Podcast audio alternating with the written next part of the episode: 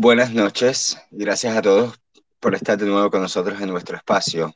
Coño, esto está de martes. Yo me llamo Simón y como siempre estoy acompañado por mi compañero Adrián. Muy buenas noches, mi nombre es Adrián, gracias por escucharnos y compartir su tiempo con nosotros. Hoy continuamos con la serie sobre inversiones en bienes raíces, un tema muy importante para todo aquel que piense en invertir o simplemente comprar una casa. Les recordamos que primero pondremos algunos detalles del tema debido a que añadimos NFTs y tokenización. Nos vamos a extender un poco más, así que le agradecemos su paciencia. Luego vamos a abrir los micrófonos, así que les sugerimos que anoten sus dudas, preguntas, opiniones de algunos de los temas que se comenten o les resulte interesante para que no se les olvide cuando llegue el momento. Queremos explicarles a todos que el tema es muy amplio y que no vamos a poder abarcar todo en un espacio. Por, por, lo tanto, lo dividimos en cuatro espacios. Hoy comenzamos con la segunda parte, los nichos de inversión.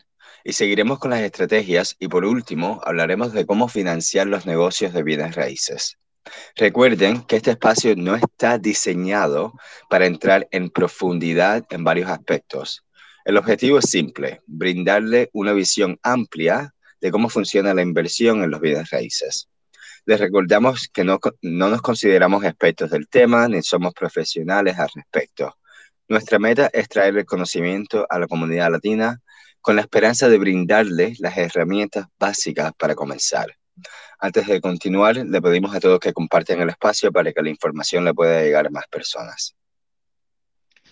Como un breve resumen, le vamos a recordar eh, lo que tratamos en el espacio anterior. Pues en el espacio anterior tratamos de responder distintas preguntas que son más frecuentes y las personas se hacen eh, cuando están comenzando, ¿no? Como esta es, ¿por qué invertir en bienes raíces? ¿Puedo invertir en bienes raíces si tengo un trabajo a tiempo completo? Si no tengo dinero. ¿Es la inversión en bienes raíces una forma de hacerse rico rápidamente? ¿Qué pasa si mi mercado es demasiado caro? Debo esperar para invertir hasta que cambie el mercado o si necesito tener una licencia de bienes raíces para invertir, entre muchas otras que nos, que nos hicieron cuando abrimos los micrófonos. El espacio de hoy estará enfocado en los nichos principales en que las personas invierten, ya que aprender a invertir con éxito en bienes raíces consiste precisamente en elegir un nicho de inversión y dominarlo. Hablaremos de los tipos de propiedad más comunes, con los que es probable que trate como inversionista de bienes raíces. Cada uno de estos también tiene muchos subconjuntos, pero recuerda, no necesitamos saberlos todos. Esta es simplemente una lista para ayudarlo a comenzar a comprender qué opciones están disponibles. Entonces, para comenzar, el primer nicho que tocaremos hoy es la tierra bruta, ya que es bien simple. O sea, la tierra por sí sola se puede mejorar para agregar valor y se puede alquilar para generar flujo de efectivo. La tierra también se puede subdividir, o sea, separar, y venderse como parcelas separadas para obtener más ganancias. Algunos inversionistas eligen comprar terrenos en bruto con la esperanza de que algún día el terreno será mucho más valioso, debido a desarrollos externos como por ejemplo la construcción de una autopista. Mark Twain decía, compra tierras que ya no están haciendo más. Otro nicho son las casas unifamiliares. Quizás la inversión más común para la mayoría de los inversionistas primerizos es la casa unifamiliar, que no es más que una casa como la que usted acostumbra a ver en cualquier barrio residencial. La inversión en viviendas unifamiliares, es relativamente fácil y sus beneficios incluyen, por ejemplo, de alto inventario, dado el hecho que de que puede encontrar viviendas unifamiliares en casi todos los lugares del mundo. Hay cientos de millones de casas, lo que significa que no debería tener problemas para encontrarlas. Y a las personas le encanta vivir en casas en lugar de apartamentos. Para la mayoría de las personas, especialmente los estadounidenses, vivir en una casa unifamiliar es la parte superior de la cadena alimenticia de bienes raíces. Otro beneficio es el hecho que es fácil de entender. Es muy probable que viva en una casa unifamiliar en este momento o que haya vivido en el pasado. E incluso si no lo ha hecho, comprender cómo funcionan es bastante sencillo. Otro beneficio es que es más fácil de vender y alquilar, debido a que muchas personas quieren vivir en casas unifamiliares. Este tipo de inversión a menudo pueden verse o venderse o alquilarse mucho más rápido que otros tipos de propiedades. También otro beneficio incluye el financiamiento, el hecho que es simple. La mayoría de los bancos pueden financiar una vivienda unifamiliar sin muchos problemas, ya que lo hacen con mucha frecuencia. En 2017 se compraron y vendieron más de 5 millones de propiedades en Estados Unidos, por lo que los bancos tienen mucha práctica con este tipo de financiamiento. Otro beneficio también incluye el flujo de efectivo y apreciación. Si usted compra bien, alquilar una casa unifamiliar puede proporcionarle un excelente flujo de efectivo mensual y tiende a aumentar su valor con el tiempo, lo que hace que su valor patrimonial suba cada vez más. Otro beneficio es que es fácil de administrar. Una casa unifamiliar puede ser bastante simple de administrar porque solo vive unos inquilinos en su interior. En términos generales, las casas unifamiliares tienden a atraer a un tipo de inquilino de mayor calibre que cuida mejor la casa. También es fácil de rehabilitar, o sea, de reparar o remodelar. La mayoría de los contratistas pueden manejar la remodelación de una casa unifamiliar con muy pocas sorpresas. Claro, puede encontrar algunas cosas extrañas y o peligrosas como cableado de aluminio, asbestos o una fundación defectuosa, pero incluso estos casos son comunes en el mundo de los problemas de la construcción. Es probable que una tienda local de suministro para el hogar tenga todos los materiales que necesitará para remodelar una casa y a precios bastante bajos. Entonces, ¿cuáles son los inconvenientes? Pues uno de los principales inconvenientes es la escalabilidad. Una vivienda unifamiliar es solo una propiedad que requerirá su propia financiación, su propia rehabilitación y su propia gestión. Y es poco probable que una casa unifamiliar haga rico a alguien o proporcione una verdadera libertad financiera. Por lo tanto, si compra casas unifamiliares, es posible que necesite una gran cantidad de estas para alcanzar sus metas financieras. Es por eso que muchos inversionistas que comienzan con casas unifamiliares terminan saltando a otros nichos más escalables, ya que comprar un edificio de apartamentos de 50 unidades puede requerir aproximadamente la misma cantidad de trabajo que comprar una casa unifamiliar. Otro de los inconvenientes es la competencia. O sea, debido a que todo el mundo quiere ser propietario de una casa unifamiliar o vivir en ella, cuando compra una casa no solo está compitiendo con otros inversores, sino también con los, con los propietarios que están dispuestos a pagar de más por las propiedades porque simplemente están emocionalmente apegados a ellas. Esto puede hacer que sea difícil encontrar grandes ofertas que realmente produzcan el tipo de rendimiento que usted desea. Otro nicho que también se encuentra en el mundo de los bienes raíces son las casas multifamiliares pequeñas. Las propiedades multifamiliares más pequeñas son cualquier propiedad residencial que tienen entre dos y cuatro unidades. Esto significa un duplex, un triplex o un cuádruple. Estos tipos de propiedades son un poco más difíciles de encontrar que las casas unifamiliares pero existen en casi todas las áreas residenciales del mundo. Para un banco, las pequeñas propiedades multifamiliares no son diferentes a las casas unifamiliares. Las mismas reglas y pautas de préstamo que rigen las casas unifamiliares también rigen las pequeñas propiedades multifamiliares, siempre que no tengan más de cuatro unidades.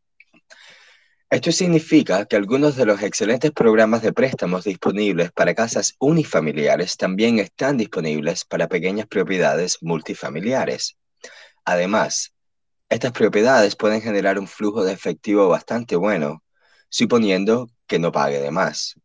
Y debido a que menos propietarios buscan comprar una pequeña propiedad multifamiliar para vivir, a menudo hay menos competencia de la que encontraría al ofertar por viviendas unifamiliares.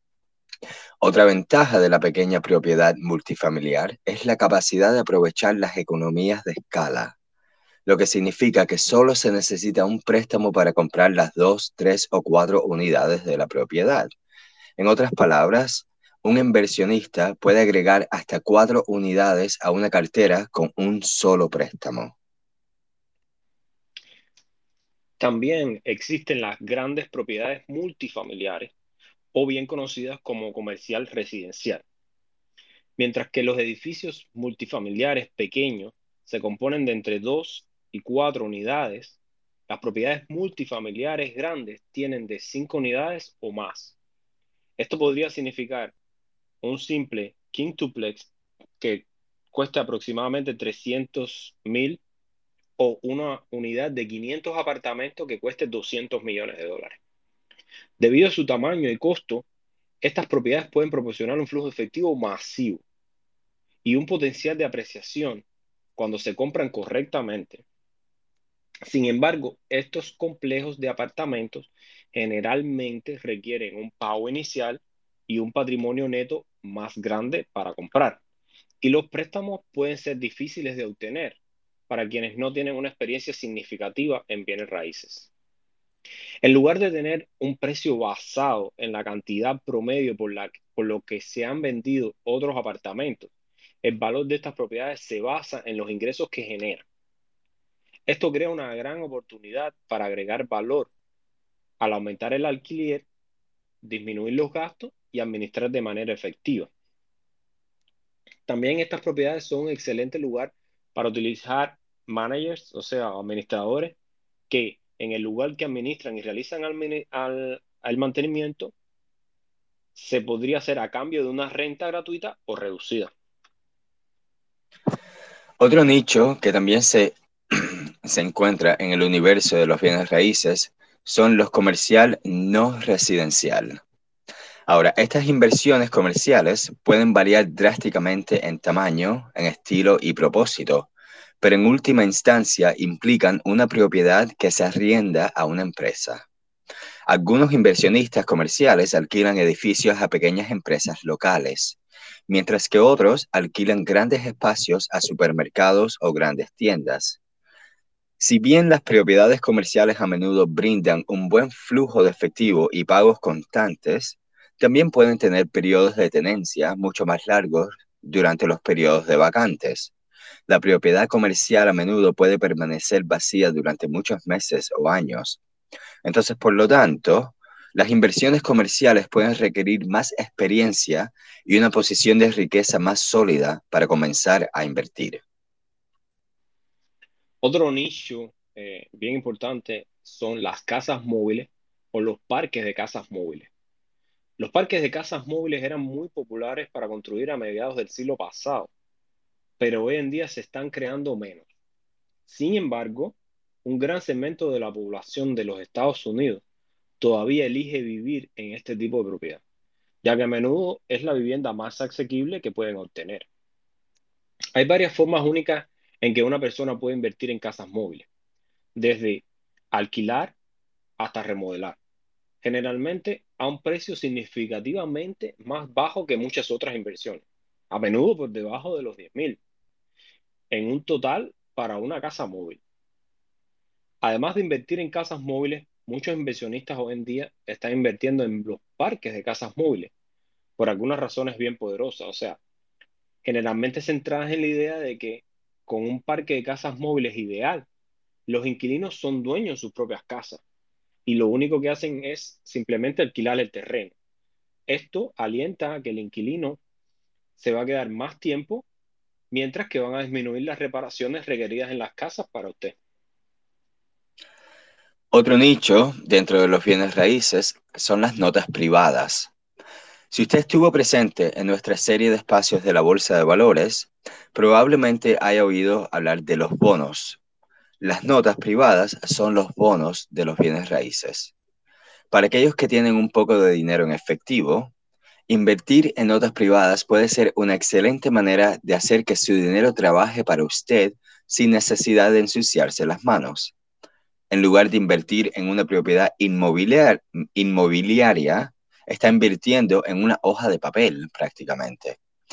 Pues esencialmente está creando un pagaré para otra persona. Y cada mes esa persona, generalmente un inversionista, pero a veces un propietario, le paga a usted en, lugar de a un banco. Entonces, básicamente, con la inversión de nota, usted se convierte en el banco. Una nota, combinado con un documento como, conocido como escritura de fideicomiso, en inglés como Deed of Trust, le otorga a usted, el prestamista, el derecho a recibir pagos mensuales del prestatario hasta que el préstamo sea cancelado. La nota establece todos los términos que se acordaron y también le otorga el derecho legal de ejecutar la propiedad si el prestatario deja de pagar. Si alguna vez compró una casa para vivir o una propiedad de inversión y usó un banco, bueno, usted firmó un pagaré en todo ese papeleo, en el cierre. Si deja de pagar, como hicieron millones de personas entre los años 2007 y 2012, el banco podría ejecutar la hipoteca y recuperar la propiedad. Curiosamente, las notas se pueden comprar y vender como bienes raíces físicos. Todo el negocio de algunos inversionistas está en el comercio de las notas privadas. Por ejemplo, digamos que usted le hizo un préstamo a un amigo por 200 mil y le ha estado pagando un 10% de interés cada año desde hace algunos años. Usted puede venderme esa nota a mí, un inversionista, y luego yo recibiré ese 10% cada año, por supuesto, pagado mensualmente. A veces las notas se compran con, con descuento, ¿no? Dependiendo de, dependiendo de la condición del, del beneficiario. Por ejemplo, imagínese si su amigo no le ha pagado nada en más de un año y se ha negado a aceptar sus llamadas telefónicas con respecto al dinero. Se imagina que yo, un inversionista en notas, querré pagar el precio completo por ese pagaré. Pues por supuesto que no, ¿no? En su lugar, yo podría ofrecerle, no sé, 80 mil por ese pagaré de, vamos a decir, de 100 mil. Y entonces yo correría el riesgo A, de que pueda hacer que el prestatario vuelve otra vez a estar al día con sus pagos o llevar el prestatario a una corte y ejecutar la hipoteca y entonces tomar la propiedad y entonces venderla yo mismo.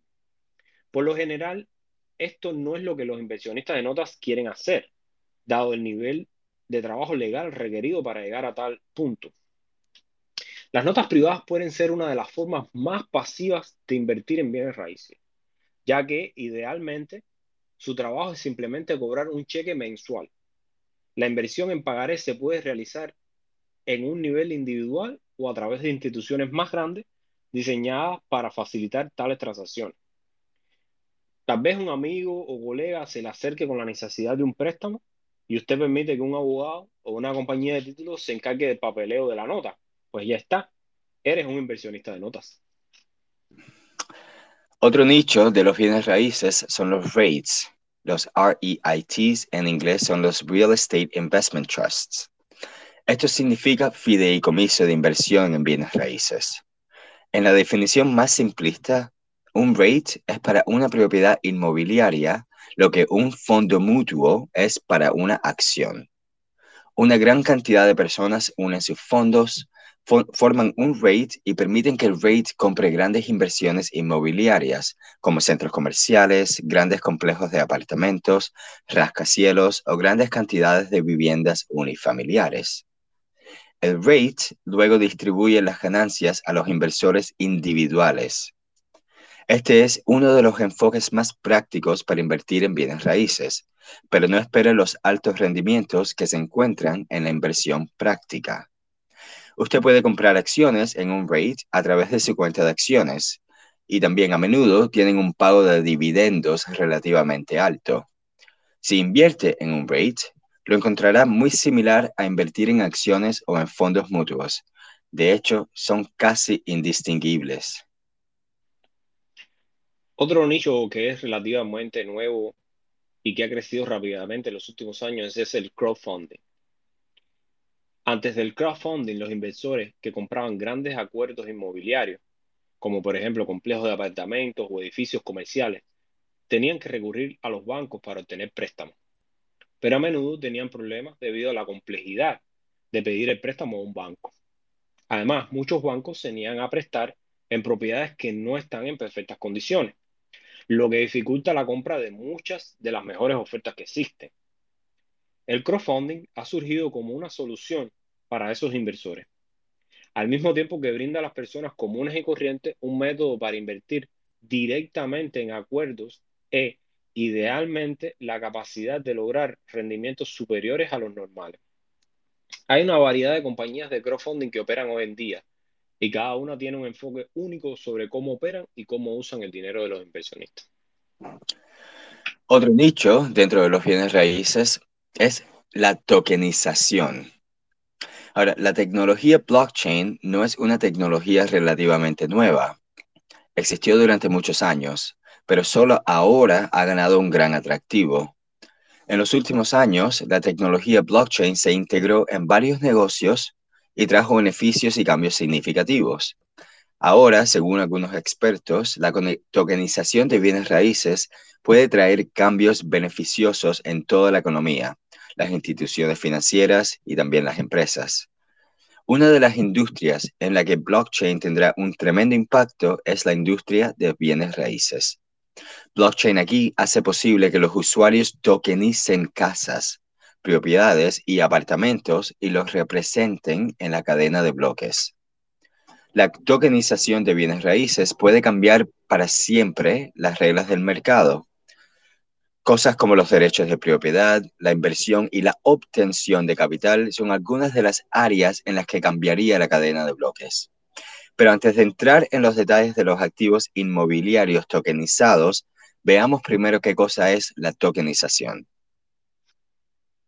El proceso de tokenización de bienes raíces consiste en convertir un activo inmobiliario en un token en la cadena de bloques y ponerlo a la venta. También puede crear tokens para propiedades en construcción. Estos tokens representan un interés en bienes raíces o pueden funcionar para recaudar capital para el desarrollo de las inversiones. Este último proceso atrae una gama más amplia de visitantes y desarrolladores para invertir o participar en bienes raíces. La tokenización de activos inmobiliarios es una forma para que una empresa u organización obtenga capital de las ventas masivas. El proceso funciona de manera similar al crowdfunding, pero aquí involucra tokens disponibles en la cadena de bloques. La tokenización de bienes raíces tiene como objetivo hacer que la financiación sea accesible a un público más amplio. El propósito de los tokens aquí es desempeñar el papel de acciones en una empresa. Los usuarios pueden comprar estos y no depender de costosos intermediarios. Este método de inversión puede superar y reemplazar a la bolsa de valores debido al costo y la complejidad de, de, estas últimas. Otro nicho que encontramos en los bienes raíces son los NFTs. Los NFTs también son nuevos en el contexto mundial y su aplicación en bienes raíces es bien nueva. Un NFT quiere decir Non-Fungible Token, lo cual en español es una moneda no fungible. Ahora, ¿qué cosa es fungible? Un ejemplo de un bien fungible, es un billete de 50 euros, dado que al utilizarse o consumirse se agota y además puede ser sustituido por cualquier otro billete de 50 euros. O sea, un token que no es fungible es que no puede ser cambiado, prácticamente hablando. Un NFT es la única unidad de datos que emplea tecnología que permite que el contenido digital, desde videos hasta canciones e imágenes, se registre y autentique en cadenas de bloques de criptomonedas, principalmente Ethereum. Una vez que el contenido se registra en la cadena de bloques, todas, todas, todas las transacciones, desde las transferencias hasta las ventas, se registran en esta cadena, lo que crea un libro mayor de procedencia e historial de precios de fácil acceso. El principal impacto de las NFT es facilitar la posesión y venta de contenido digital. Entonces, ¿cómo funciona exactamente? Pues por lo general, los creadores, o si preferimos, preferimos le podemos decir los artistas, acuñarán su trabajo en un mercado de NFT, lo cual incluye plataformas como OpenSea, SuperRare, Nifty Gateway, Foundation, entre muchas otras. Minting es el acto de crear un NFT, se dice minting, lo que significa crear un contrato inteligente que se almacenará en la cadena de bloques. El contrato inteligente contiene mucha información importante, enumera al creador de la obra y garantiza que el creador u otras partes reciban regalías cada vez que se venda el NFT. Entonces, como dato curioso, recientemente en Florida una casa se subastó como un NFT. Una primicia tanto para bienes raíces como para las criptomonedas. La casa de cuatro habitaciones de Gulfport se vendió por 653 mil y 163 de Ether. Y el postor ganador ahora posee el NFT, lo que significa propiedad en cadena. Propi, una startup de bienes raíces de blockchain, alojó y facilitó la venta. Los derechos de propiedad de la casa se acuñaron como NFT, lo que reduce el tiempo de, de cierre. El titular de NFT será propietario de la propiedad a través de una sociedad de responsabilidad limitada, o más bien conocida como LLC, que alberga el criptoactivo. Y ya con esto llegamos al final de la presentación de hoy. En resumen, hablamos de los diferentes nichos que existen en el cual usted podría hacerse un experto inversor. Ahora pasaremos a abrir los micrófonos para escuchar las preguntas que puedan tener, mientras que les recordamos el próximo espacio donde seguiremos la serie sobre inversiones en bienes raíces. En este caso, hablaremos de las diferentes estrategias de inversión. No se lo pierdan, pues el tema junto con la serie completa esperamos que sea una gran ayuda para todo aquel que quiere y considere invertir en bienes raíces. Muchas gracias a todos.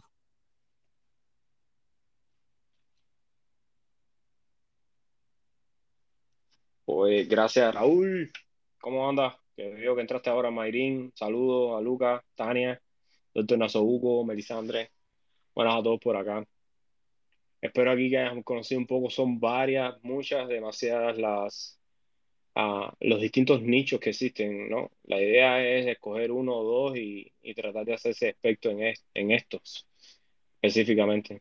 Dime, Raúl, ¿qué tal? Oye, ¿cómo andan ustedes, muchachos? Buenas tardes, buenas noches, buenos días.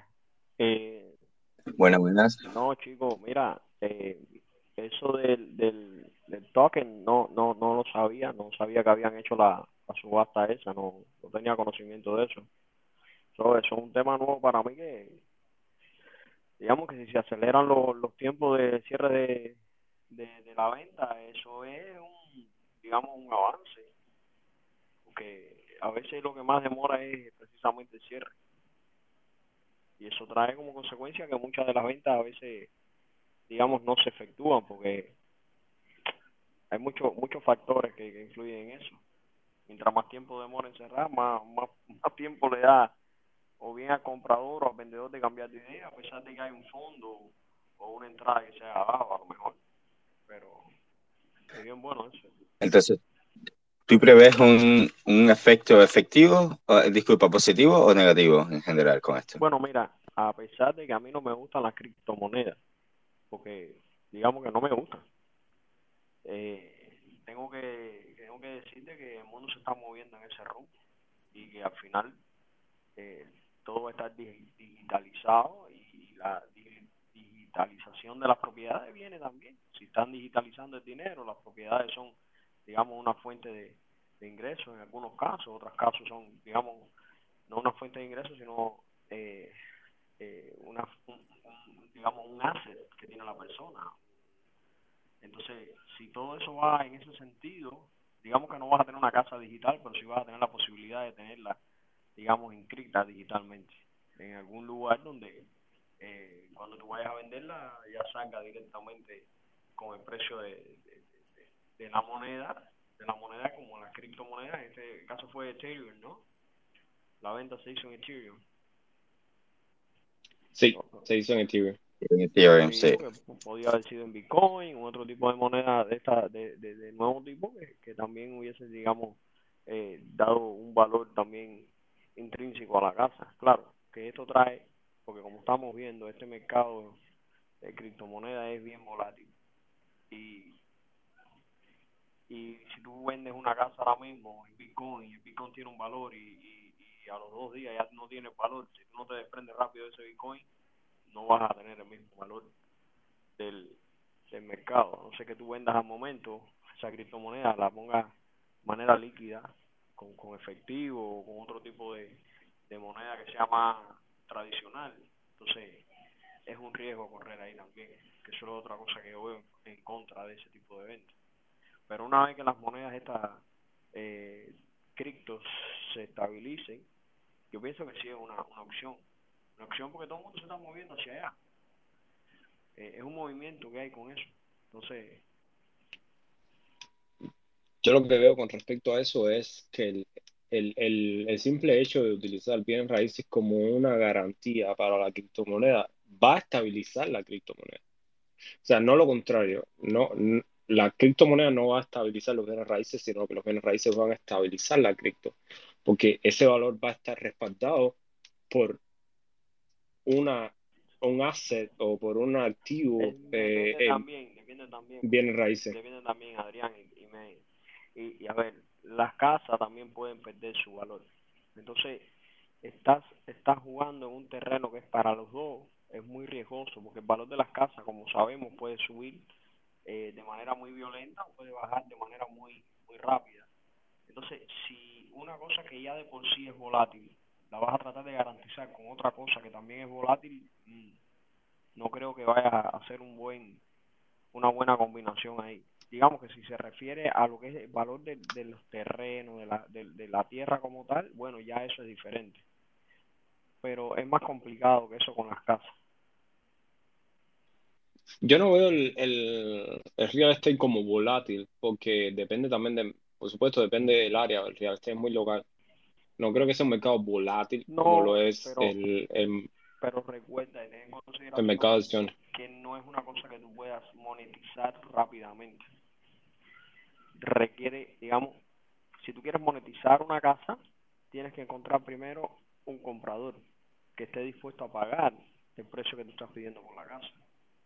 Que tenga además, eh, eh, digamos, su, su, su base o, su sentimiento sobre esa casa ya establecido y que, y que además de eso tenga la moneda con la cual tú le estás pidiendo el pago. Ya, ya tienes ya tres, tres cosas ahí que te hacen el, el, el proceso más lento y, y en la vida real ahora con la moneda normal, con la moneda eh, tradicional, ya está sucede, sucede que eh, tú compras una casa y, y si no encuentras a la persona que te dé el valor, el precio, no el valor, el precio que tú estás pidiendo, entonces ya no no tiene el, el mismo, digamos, al final va a aumentar el, el, el valor. Bueno, ahora mismo, ahora mismo es fácil de encontrar gente, ahora es al revés. en ciertos mercados. No Sí, en ciertos mercados, en ciertos mercados, ¿verdad? La mayoría de los mercados de, de, de, por ejemplo, las ciudades más, ay, ¿cómo se dice? En las más calientes del mercado de Estados Unidos, eh, es muy fácil, al contrario, lo que no es casi. por el problema de la gran de la gran eh, cantidad de, de digamos compradores y la falta y la falta de inventario que es el asunto que si tú no fabricas Exacto, viviendas nuevas ¿dónde tú vas a meter a la población que ya vivía ahí? exacto. entonces ese es el asunto que hay con eso pero al final No, esa esa esa, esa digamos esa, esa carencia de inventario al final se va a regular sola porque es como la bolsa de valores. Cuando tú tienes algo que todo el mundo quiere, tú lo vendes a un precio cada vez más alto. Y uno lo compra y lo vende más, más, más a un precio más alto. Hasta que llegue el momento en que la gente dice no no yo no voy a seguir pagando tanto yo voy a esperar que baje entonces ahí se, se cesa la venta y empieza el momento de espera. Es como un hold que hay en ese momento hasta que vuelva otra vez a tomar un valor que sea asequible. Y en este caso como las viviendas no son digamos como la como lo viene eh, o sea como lo que es la bolsa de valores que, que son cantidades establecidas de acciones por compañía etcétera etcétera que no son multiplicables ni se pueden con, con- convertir en más ni nada de eso eh, son una cifra ya establecida de acciones que tú tienes eh, en tu posesión o en posesión de la compañía como tal las viviendas sí se pueden fabricar más y ahí es donde está el detalle cuando tú fabricas tú estás construyendo más bienes y a lo mejor vas a, llegar el momento en que vas a cubrir la necesidad de ese bien. no, no, está claro, eh, esa es la realidad. Lo que yo, yo personalmente no creo que el, el- la construcción va a llegar a suplir la demanda que hay ahora mismo por casa. O sea, la, el nivel de construcción y la fabricación está muy, muy, muy por detrás a la demanda que hay ahora mismo de, de bienes raíces. Por eso creo que vamos a demorar a llegar a ese punto donde, donde las dos lleguen a, estar en un equilibrio, ¿no? Donde, donde se estén construyendo casas eh, al mismo país. Que demore, pero va a llegar. Eh, va a demorar, pero va a llegar. Porque va a haber menos gente dispuesta a comprar y van a haber más compañías dispuestas a construir esperando que la gente compre. Entonces ahí no está el asunto. Que al final siempre se va a equilibrar porque ya se va a acabar, o sea, los compradores ahora mismo están en el boom de los compradores, pero va a llegar el momento que esos mismos compradores van a dejar de, existir porque ya compraron.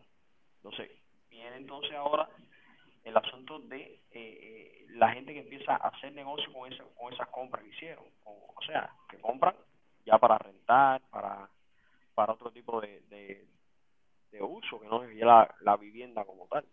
Entonces ahí es donde viene el tema de que si los bancos pero si la demanda, si la demanda baja, el precio debe bajar también. Ahí el inversionista aprovecha todavía más, ¿no?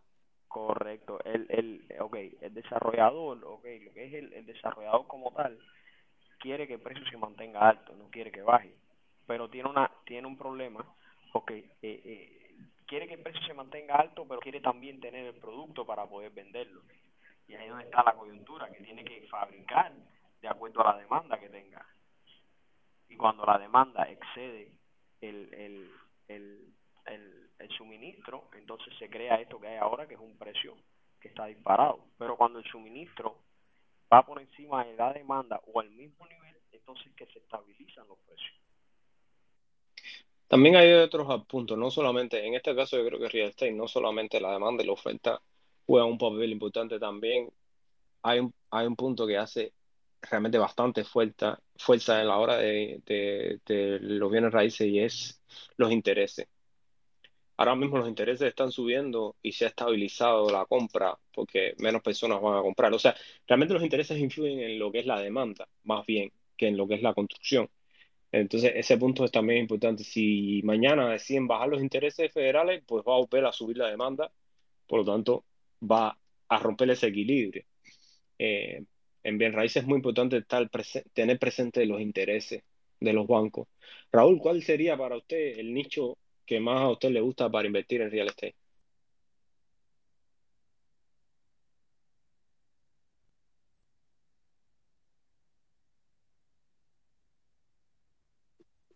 Raúl, ¿estás ahí? Sí, sí. Porque estaba hablando con el micrófono cerrado, no me di cuenta. Ah, no, yo diría que, que la vivienda multifamiliar, porque eh, digamos que eh, hay, hay cosas que uno tiene que tener en consideración, que es como que qué tan rápido quieres tu dinero de vuelta. Pues si tú compras para hacer un fixer upper, como comprar y vender después que arregles, esperando que el mercado suba de valor la casa, o tú añadirle valor a esa casa, entonces e, es un negocio muy bueno y que tiene mucha, eh, digamos, eh, muy rápida, es más rápido que la renta, pero la renta te da un income muy estable, muy estable que puedes mantener por mucho tiempo, ¿me entiendes? Por el tiempo que tú seas capaz de mantener la propiedad funcionando correctamente. Y que además de eso, como, como se ve aquí mismo, en la Florida se ve, los valores de la renta fluctúan. No son, digamos, eh, eh, escritos en piedra y, y, no son regulados ni nada de eso, ¿me entiendes? Entonces, eh, la renta es un income que tú vas a tener siempre, siempre. Que la propiedad se va a pagar por sí misma y que va a llegar el momento en que la ganancia va a multiplicarse. Entonces, ¿piensas que una persona debe tratar de comprar um, una casa multifamiliar lo más pronto que pueda como una inversión factible, así para el resto de su vida?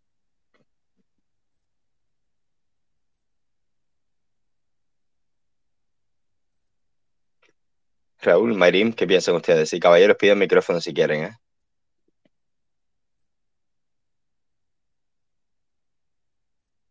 Yo creo que Raúl se nos fue. Sí, Raúl se cayó. bueno, como habíamos dicho ahí en el, estudio Simon, te voy a responder la pregunta por Raúl. Eh, lo que habíamos dicho acá en el, lo que hablamos anteriormente, las las inversiones en casas multifamiliares son más escalables, o sea, a la larga tú estás comprando dos, de dos a cuatro casas si es el caso de pequeñas eh, multifamiliares, ¿no? Como un duple, un triple o un cuádruple, con un solo préstamo. O sea, eres capaz de, con un solo préstamo, tener dos, tres unidades. Eh, que es lo contrario de si compras una casa sola. Con un préstamo solo tienes una casa, solo tienes un inquilino, ¿no? Un inquilino y su familia.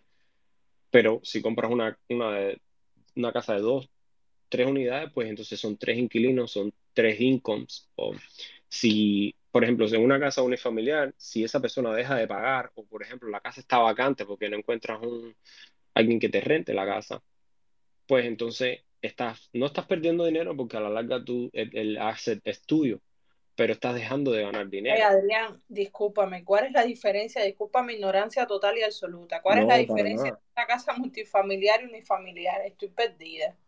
Ah, bueno, una casa unifamiliar es, es, cualquier casa que te encuentras en cualquier barrio residencial, o sea, una casa de tres cuartos, dos baños, no sé, o algo así, dos cuartos, un baño. Una casa multifamiliar es una propiedad que bajo un mismo techo está dividida en dos casas, o en tres o en cuatro, en dependencia de, de la construcción, ¿no? Y en este caso tienes dos puertas distintas con tres cuartos y dos baños, tres cuartos y dos baños. Yo personalmente... Lo que nosotros eh, llamamos duplex. Lo que se le llaman duplex o triplex o cuádruplex, exactamente. Esas son las casas multifamiliares pequeñas, porque de cuatro para arriba, de cuatro apartamentos hacia arriba, ya son multifamiliares grandes que ya son comerciales realmente. Es decir, no puedes acceder a ellas con un préstamo regular eh, eh, personal. Tienes que acceder a ellas con un préstamo comercial. ¿Entiendes? Y entonces lo que estaba queriendo decir ahorita es que, por ejemplo, si tú tienes una casa con dos propiedades, dos apartamentos, un duplex, si tienes una rentando y otra está vacía, aunque sea estás haciendo un dinerito con la que estás rentando. ¿Qué pasa con un unifamiliar? Que si está vacante, está vacante, no estás haciendo nada, no estás ganando ningún dinero. Pero un unifamiliar te da esa ventaja de que en caso de que uno esté, un apartamento esté en renta y otro no, pues estás ganando algo. Y ese es el peor de los casos. Mejor de los casos es que estén los dos rentando. Coño, gracias. No, ¿de qué?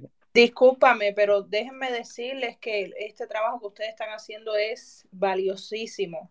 Yo acabo de abrir la, compañía de, mi negocio y la verdad tuve en cuenta para tomar la decisión todo lo que hemos conversado aquí en los spaces anteriores y de verdad, en serio, caballero, ustedes están haciendo tremendo trabajo aquí y de verdad se los quería agradecer. No, gracias, gracias Nos alegra saber que, que te hemos ayudado La verdad que es gratificante, la verdad. Muchísimas gracias por dejarnos saber. Gracias, gracias. Adelante, flaca. Y gracias por estar por acá. Buenas noches. No, ustedes saben que yo soy su fan, que yo aquí con, con trabajando, pero escuchándolo siempre.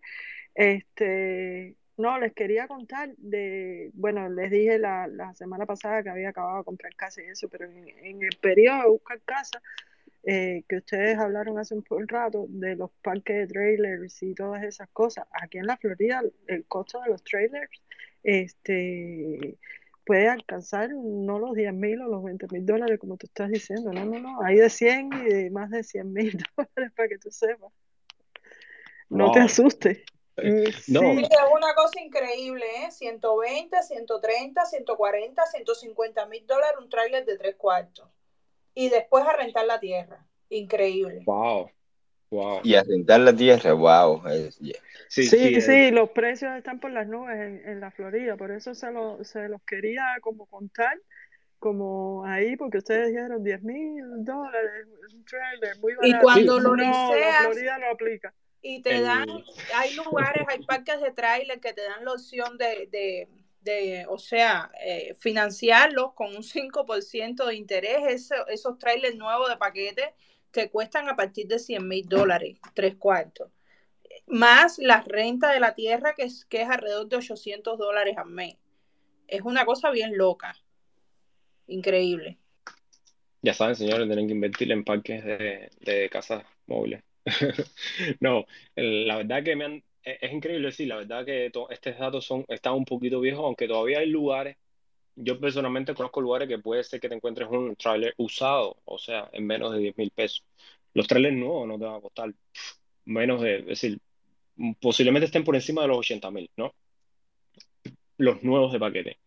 Eh, el objetivo de invertir en, casas, en, en trailer, en casas usadas, eh, es por, por, por, el precio de entrada, por decirlo de esa manera. O sea, no, cuando tú comparas 100 mil con una casa eh, unifamiliar, que ahora mismo estoy seguro que en Miami están por encima de los 450 mil, el precio de entrada es bien bajo. Y al final es una casa. Entonces, vamos a suponer que usted se compra un trailer en 100 mil y lo logre rentar en, no sé, en mil. Vamos a suponer un ejemplo. Una casa de 450 mil a lo mejor la logra rentar en 2000, como quiera que sea, la, la, ganancia va a ser más si usted hace ese negocio con un trailer, con trailer, con una mobile home.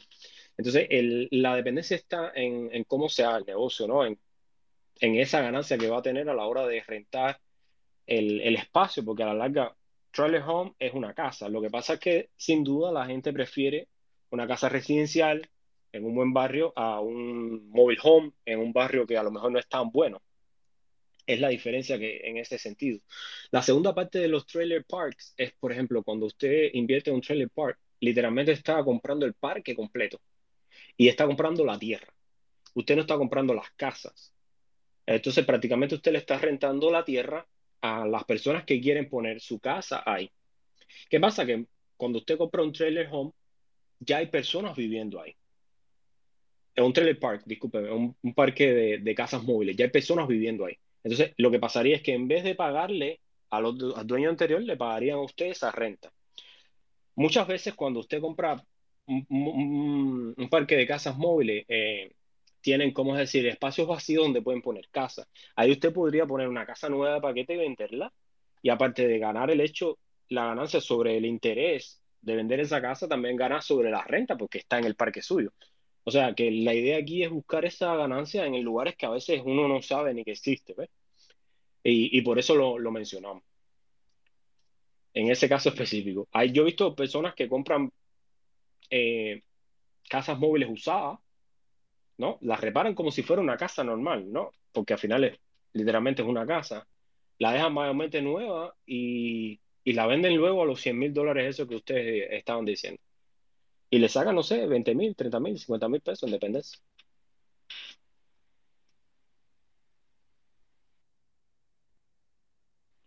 Milton, bueno, bueno, realmente es Milton, pero te pones mil, discúlpame ahí que, que, me trae un poquito con su, con su nombre.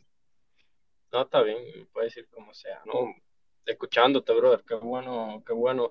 Este, este es el tipo de espacio que debería dárselo al cubano recién llegado ni siquiera el que ya lleva tres años. A ver, ponte para las cosas que tú en tres años puedes ser dueño de un multifamily, en ocho años puedes tener tres multifamily y en quince años vas a vivir de eso.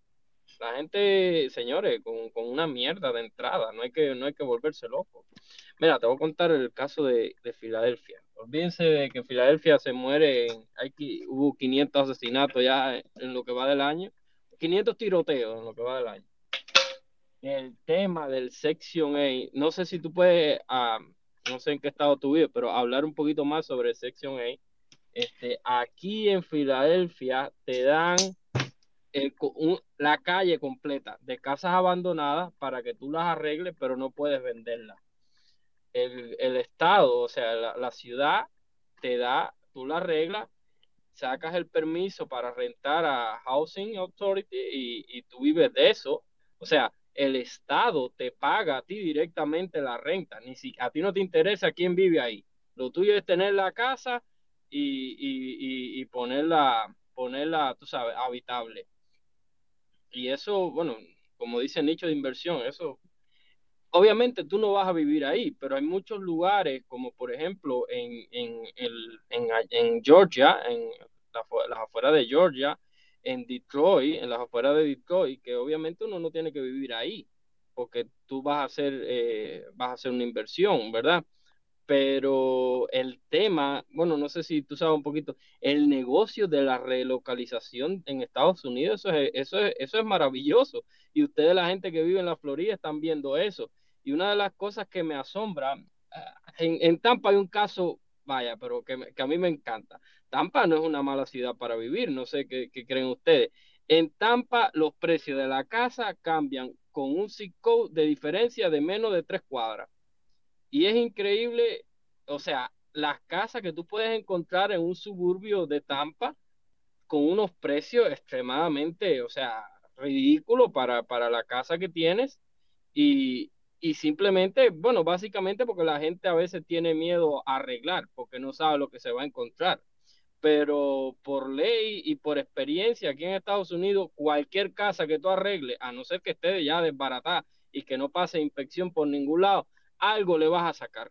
Obviamente uno tiene que saber dónde va a invertir, porque yo no voy a invertir en, en, en South Philly, por ejemplo, pero ese es el negocio. Olvídense de la MTF esa, las cripto, ese es el único negocio que ha demostrado en Estados Unidos que con inflación, sin inflación, con trabajo, sin trabajo, esa es la hucha de las pensiones, como dicen en, España. Y, el tema de los mobile home es, es complicado, brother, porque al final, o sea, como inversión está bueno, pero en, en, en, Miami, bueno, lo que vi yo, lo que vi yo en, en, Bro, en Dave, en, en, allá abajo, es que el costo de la, de la, del, eh, ¿cómo se llama eso? De la comunidad, es, eso es caro, o sea, eso está caro ahora mismo allá abajo, porque al final haces un buen negocio, este, puedes buscar una renta, pero al final el, el, el los costos Mil, te perdimos ahí ahora mismo. Sí, Parece que estás manejando perdón, que cambié, que cambié el de eso. Este, pero mi, mi consejo, y, y lo voy a seguir escuchando, señores, eso, a ver, ¿cómo decirle? Nosotros compramos el año pasado y en un año, en un año, o sea, en un año, literal, con cuatro, bueno, si hicimos un poquito de inversión, es increíble el precio que ahora mismo está eh, eh, evaluar la casa. Imagínate que el mismo realtor llamó, nos contactó y dijo, si quieren vender, ahora mismo le pueden sacar una cantidad increíble. Entonces, si tiene oportunidad, compre. Y si ya compró, trate de refinanciar y trate de empezar a buscar cómo puede ser una, una, una, una, un apartamentico de inversión, lo que sea. Acuérdese que usted no va a vivir ahí saque la certificación de Section 8, que eso no es difícil, acérquese a los townships, eh, bueno, a, las ciudades que son grandes, siempre te van a ayudar, tú puedes sacar tu, misma certificación y con eso te vas a olvidar de caerle atrás, que me paguen la renta, que no me paguen la renta, porque el cheque te va a llegar del gobierno. Y eso es tremenda inversión. Te sigo escuchando, brother. Oye, Emil, gracias por mencionar lo de Section 8 en, este espacio específicamente estábamos tratando de los nichos, ¿no? Entonces Station A clasificaría como una casa unifamiliar. Eh, los Station A son casas unifamiliares, eh, porque vamos a, vamos a empezar. Station A es una, un tipo de, de ¿cómo que se dice? De beneficio que te da el gobierno a las personas que tienen problemas, ¿no? A la hora de conseguir una casa, no sé, una mujer soltera, como subsidiado. No trabaja. Sí, es subsidiado por el gobierno. Eh, el Section 8 lo paga el gobierno, o sea, el gobierno paga el 80% de la renta. Eso es lo otro, no paga el 100%, paga el 80%. Puede ser que en algún estado haya alguna diferencia, pero mayormente el estado como tal pagaría el 80% de la renta, solo el, el, el, que vive, es decir, el inquilino pagaría un 20%. Si el inquilino deja de pagar, pierde el Section 8, lo pierde y el Estado mismo se encarga de todo el papeleo. O sea, el Session es una ventaja para toda aquella persona que de verdad eh, quiere quitarse ese problema encima. Ahora, como mismo tiene sus ventajas, tiene la desventaja que Session 8 tiene límites. O sea, el Session 8, el Estado te dice, yo por una casa de tres cuartos con dos baños solo pago 1.800. Si tú crees que en tu mercado tú puedes rentar esa casa en 2.000, no vale la pena hacerle un Session 8. Porque vas a ganar más si la rentas en 2.000 que en 1.800, que es el máximo que te va a dar el Estado. Entonces, eh, hay mercados donde el Section A es, es lo que más vas a conseguir, porque mayormente no vas a tener como esa demanda de, de, inquilinos como la vas a tener con respecto a Section A, por lo tanto, Section A es una buena opción. De hecho, una opción buenísima. Ya precisamente, como decía Milt, no te tienes que preocupar, porque un primera, el Estado ya seguro al principio de cada mes vas a tener tu, el 80% de tu renta ahí mismo, y si el inquilino deja de pagar ese 20%, pierde su, su, ¿cómo se llama? su calificación de Section A y entonces eso a esa persona no le conviene, o sea, es muy probable que lo pague. Hay un poco de tabú con respecto a Section A, que son personas de, tú sabes, con problemas, que no pueden pagar, eh, mm, realmente son mitos, porque realmente son personas que están pasando por un momento difícil en su vida y que realmente ellos sí quieren vivir en una casa decente, una casa de tres cuartos, no quieren vivir en un apartamento, esto es complicado, y necesitan esa ayuda del gobierno, pues el gobierno se las da. Y son personas que van a cuidar de tu casa porque quieren cuidar, porque para poder mantener su su estatus de Session A necesitan mantenerlo, o sea, necesitan cumplir todas esas medidas. Y como bien decía Mil, usted tiene que calificar como rente, como, como, así, como persona que va a rentar una casa, usted tiene que calificar como benefactor de Session A, ¿no? Entonces su casa tiene que ser eh, de una manera que sea vivible, o sea, que, que, que tenga todas las características que una persona pueda vivir en ella, que tenga un techo, que tenga agua caliente, que tenga calefacción, o sea, esas son las características que te va a pedir un Session A, o sea, que su casa sea vivible, que una persona pueda vivir en ella. No te van a pedir que tenga granito countertops ni, ni nada por el estilo, porque realmente no es necesario, pero sí que sea vivible, o sea, que tenga calefacción, que tenga agua, que tenga todas las comodidades necesarias para una persona poder vivir en ella. Las calefacciones no, las calificaciones no son grandes, no son extremas, o sea, por lo tanto es muy buena, muy buena sección de Session A. Si su mercado lo facilita, es buenísima. Ya lo digo, si su mercado le da la posibilidad de una renta más grande, que lo que te pagaría el Session A, bueno, yo le aconsejaría, bueno, váyase a, a, su mercado normal porque la demanda de renta es más alta con respecto al Session A, pero es una opción muy, muy, muy, muy buena. Y eso que, que trajo Mil, gracias Mil, un tema muy, muy bueno con respecto a, la, a las distintas estrategias. O sea, esto es una estrategia. El, el próximo espacio vamos un poco a hablar de las distintas estrategias que se pueden usar para invertir yo no tengo Section 8 como ella, pero gracias por traerla acá a la mesa. A lo mejor el espacio que viene la, traeremos de nuevo. Y ya les digo, mayormente Section 8 es con casas unifamiliares. Puede ser, por ejemplo, las multifamiliares pequeñas, la puedes usar como, como Section 8. No estoy seguro, puede ser que alguna persona haya usado apartamentos grandes como Section 8. No estoy seguro en eso, eso es la verdad que no tengo esa información. Pero sí estoy convencido de que eh, funciona muy bien en casas unifamiliares y en multifamiliares eh, pequeñas, ¿no? De un duplex, un triplex y esas cosas así funciona el Station A. Muy buena opción, gracias,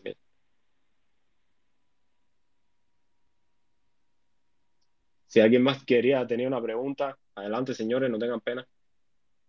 Estamos aquí compartiendo un poco y debatiendo del, del tema.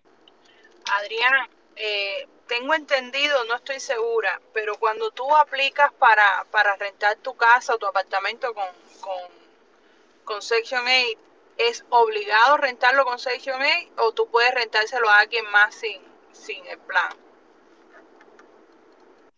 Eh, buena pregunta, Mayri. Em, yo creo que cuando tú aplicas a ti te califican para rentárselo a cualquier persona que pueda venir con Session A, pero no creo que tengas ningún inconveniente si aparece otra persona que no es Session A, eh, que puedas rentárselo a esa persona sin ningún problema. Pero te lo te debo realmente la pregunta porque no realmente buenísima. No tengo la respuesta exacta.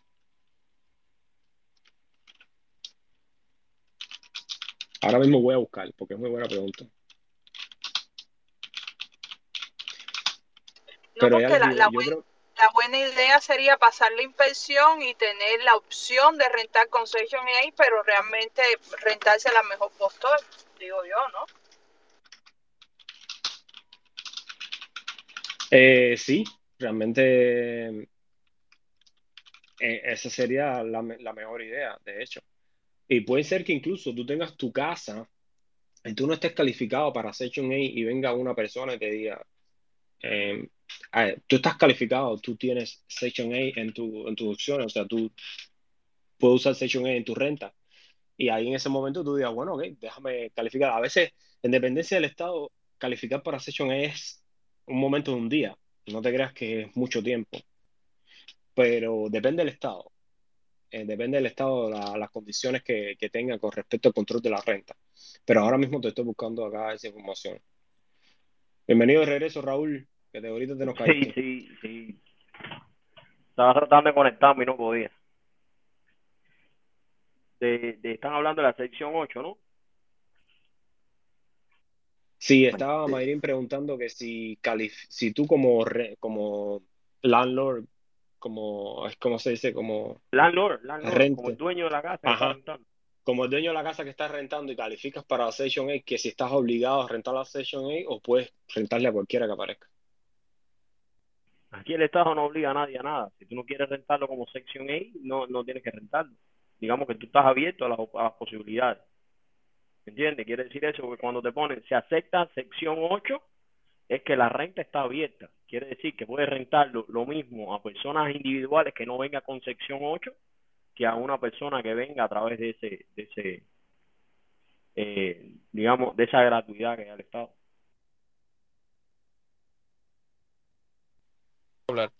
Mira, perdón, deja- disculpa Adrián. Bueno, señores, básicamente, a ver si, si las áreas de renta de sección A casi nunca este, son caras. O sea, tú puedes buscar un apartamento bueno de sección A dando el 20% de down de una, por ejemplo, aquí en Filadelfia, por ejemplo, consigues una casa buena, buena, buena para rentar sección A, 70 mil dólares con basement, dos cuartos, digo, tres cuartos, dos baños y todo eso. Es verdad que en el área tiene que entrar con chaleco, pero como ya digo, tú no vas a vivir ahí. Entonces, cuando tú, o sea, el, el, lo que, la inversión que vas a hacer realmente son, ¿qué? 12 mil dólares, una cosa de esa, que, que no es tanto. Este, ahora, lo que dice Raúl, tienes razón. Si tú quieres, o sea, tú pasas a la certificación de- del, del condado, ¿verdad? Pero si tú quieres los rentas, si, si, si tú quieres no los rentas. Ahora, generalmente en esas áreas, no, yo lo digo señores, porque aquí arriba ustedes saben que en Nueva York, por cierto, si les cuento que en Nueva York, en Brooklyn, en un lugar súper carísimo, que usted piensa que eso es carísimo, ahí hay sección A. Claro, la ciudad de Nueva York paga mucho por, por sección A. Pero lo que quiero decir es que a veces como la gente le tiene como que miedo a, a, a a eso, a rentar sección A, porque Obviamente, si tiene que ser como un apartamento, así, esas cosas. Pero como ya digo, usted no va a vivir ahí, la inversión es mínima, los retoques que tiene que hacerle adentro de la casa, este, básicamente es pintura, eh, un bañito sencillo que, que lo compra en un Depot y, un, y, un, y una cocinita que, o sea, que sea vivible. Hay cierto, como dice Adrián, hay ciertos estados, hay ciertos condados también, depende de los estados también, que no son tan exigentes a la hora de... De, lo- de los códigos de, de renovación cuando son adentro y esas cosas, ¿me entiendes? Pero básicamente usted lo que no tiene que hacer es cambiar las tuberías de la, del lugar. Y aquí, por, por lo menos en Filadelfia, porque se necesita mucha gente, señor, usted puede invertir con 12 mil dólares, usted, usted se compra un apartamento y lo pone a rentar. Imagínese. Perdón. No, eh, Milton, gracias. Pues Aquí No, en la gracias, Florida, Mel. aquí en la Florida es bastante diferente eso, ¿eh? Porque tú puedes encontrarte una sección 8 en un lugar muy bueno. Vaya, no en una casa como tal, pero hay apartamentos que, que son muy buenos, nuevos prácticamente, que están dentro del plan de la sección 8. Y eso tiene que ver con la, con la seguridad que, que tiene el, el, el, el que va a rentar, de que va a recibir su renta a tiempo, ¿eh?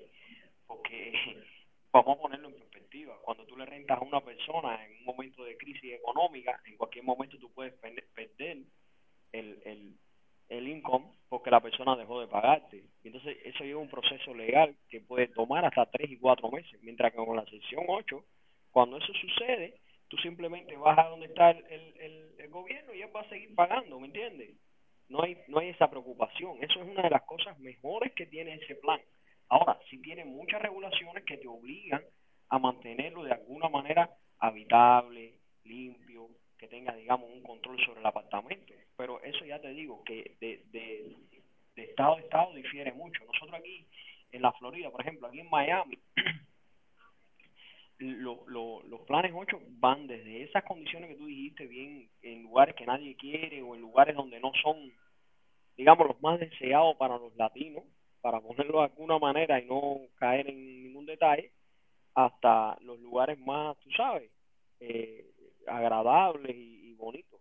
Eso, eso, eso depende de el, el que esté rentando si quiere tener un income real y estable, porque el Estado te va a garantizar tu dinero. Eso, de eso no hay duda. Sí, ese, ese es uno de los beneficios de, de Session, ese que tú tienes garantizado ahí, no todo el dinero, un 80%, depende del Estado. Eh, Mayrin, estuve buscando también y, y también depende del Estado. O sea, hay estados que tienen, tienen leyes de discriminación, estoy poniendo comillas porque esas leyes de discriminación, tú sabes, son raras, donde tú no puedes discriminar a nadie por pertenecer a Session A. Si alguien viene y aplica a tu, a tu renta y siendo de Session A y califica, lo tienes que aceptar. No puedes decir, no, no te puedo calificar porque tú eres Session, descalificar porque tú eres Session A. O sea, no puedes hacer eso porque sería discriminación. Entonces, eh, eh, cada estado eh, es un poquito estricto o menos estricto en ese punto. Em, Raúl, ahorita decías que multifamily era tu, tu, mejor nicho de inversión. Yo también creo, ¿no? O sea, que estaba diciéndole que que uno de los mejores nichos de inversión es multifamily, pero precisamente por el punto de tener dos, tres unidades en, un mismo loan, en un mismo préstamo y, en un mismo techo. O sea, en un mismo techo, ahí mismo ya mataste, como decimos nosotros, mataste dos un tiro. Um, eso te da una escalabilidad tremenda. O sea, con cuatro loan, si compras, vamos a suponer que cuatro duplex, tienes ocho casas. A diferencia de, que si comprabas casas multifamiliares tenías cuatro casas. Cuatro a ocho es el doble de, casas prácticamente. Y sin duda, sin duda a veces, aunque la inversión es proporcional, porque un duple te puede costar un poquito más caro que una casa unifamiliar, y a la larga las ganancias pueden ser relativamente iguales, el, el, tiempo vacante o el tiempo en que tú puedes tener una casa sin renta disminuye muchísimo. Porque lo que está explicando ahorita es que cuando tienes una casa de dos apartamentos, mientras uno lo está vacío, el otro está rentando, y así, y nunca, nunca vas a estar 100% eh, vacante, a no ser que, bueno, tengas mucha mala suerte, que puede ser el caso. Y, y por eso creo que también las inversiones multifamiliares eh, son muy, muy importantes. La segunda parte de eso es la importancia. Hay un, hay un tema específico que se llama house hacking, o, hackeo de casas, que lo vamos a tocar en el próximo espacio, y, y, que se, y que es precisamente el hecho de vivir en una casa y rentar un cuarto o vivir en un duplex y rentar un lado. Eso se llama house hacking. Aquí, bueno, se conoce como house hacking, pero prácticamente estás eh, como que compartiendo tu casa, ¿no? Lo que los llamamos efficiency en Miami, o sea, prácticamente tú tienes tu casa y tú en el garaje haces un cuarto con una cocinita y le dices un efficiency y lo renta, eso es house hacking. Prácticamente te quitas uno de los costos más grandes que tiene la persona común y corriente en los Estados Unidos, que es de los tres costos más grandes que tienen las personas es la casa, el carro y la comida. Cuando tú te quitas la casa, que es el costo número uno, entonces, ¿qué te queda? Te queda solamente el carro y la comida. Y cuando vas a ver es un alivio tremendo en las finanzas de, las personas, ¿no? Entonces el, tema de house hacking es muy, muy factible cuando compras una casa multifamiliar. Por ejemplo, compras un duplex, vives en un lado, mientras rentas el otro, y con el otro lado prácticamente pagas o gran parte de tu mortgage, de tu préstamo, o lo pagas completo. En la mayoría de los casos lo pagas completo si haces una buena compra. Si no, pagas una buena parte y como quiera que sea, estás viviendo por muy barato. Suponiendo que tu, tu mortgage sea de, no sé, de dos mil dólares y que logres rentar un lado a mil, estarías viviendo por mil dólares mensuales. O sea, en, en, ¿quién vive por mil dólares mensuales? Es difícil vivir en una casa de tres cuartos y dos baños por mil dólares mensuales en los Estados Unidos. Eh, es muy difícil si logras hacer algo así por el estilo. Por eso también creo que las multifamiliares es un muy, muy buen punto para empezar, ¿no? De hecho, si yo hubiera sabido un poco de real estate, la primera casa que me hubiera comprado hubiera sido un duplex antes que comprarme una casa eh, unifamiliar.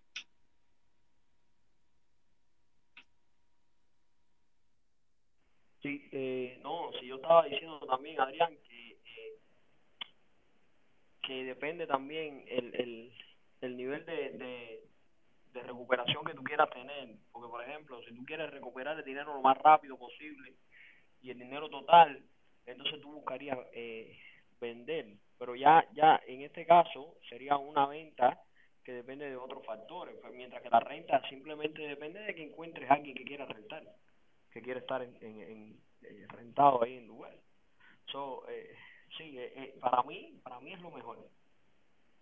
Para mí es lo Sí, mejor.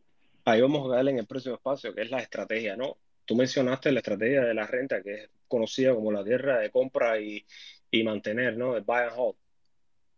Y hay distintas estrategias. Está la estrategia de compra y venta, que es la que tú compras, arreglas un poquito, disculpa, la casa la vendes y le sacas una ganancia.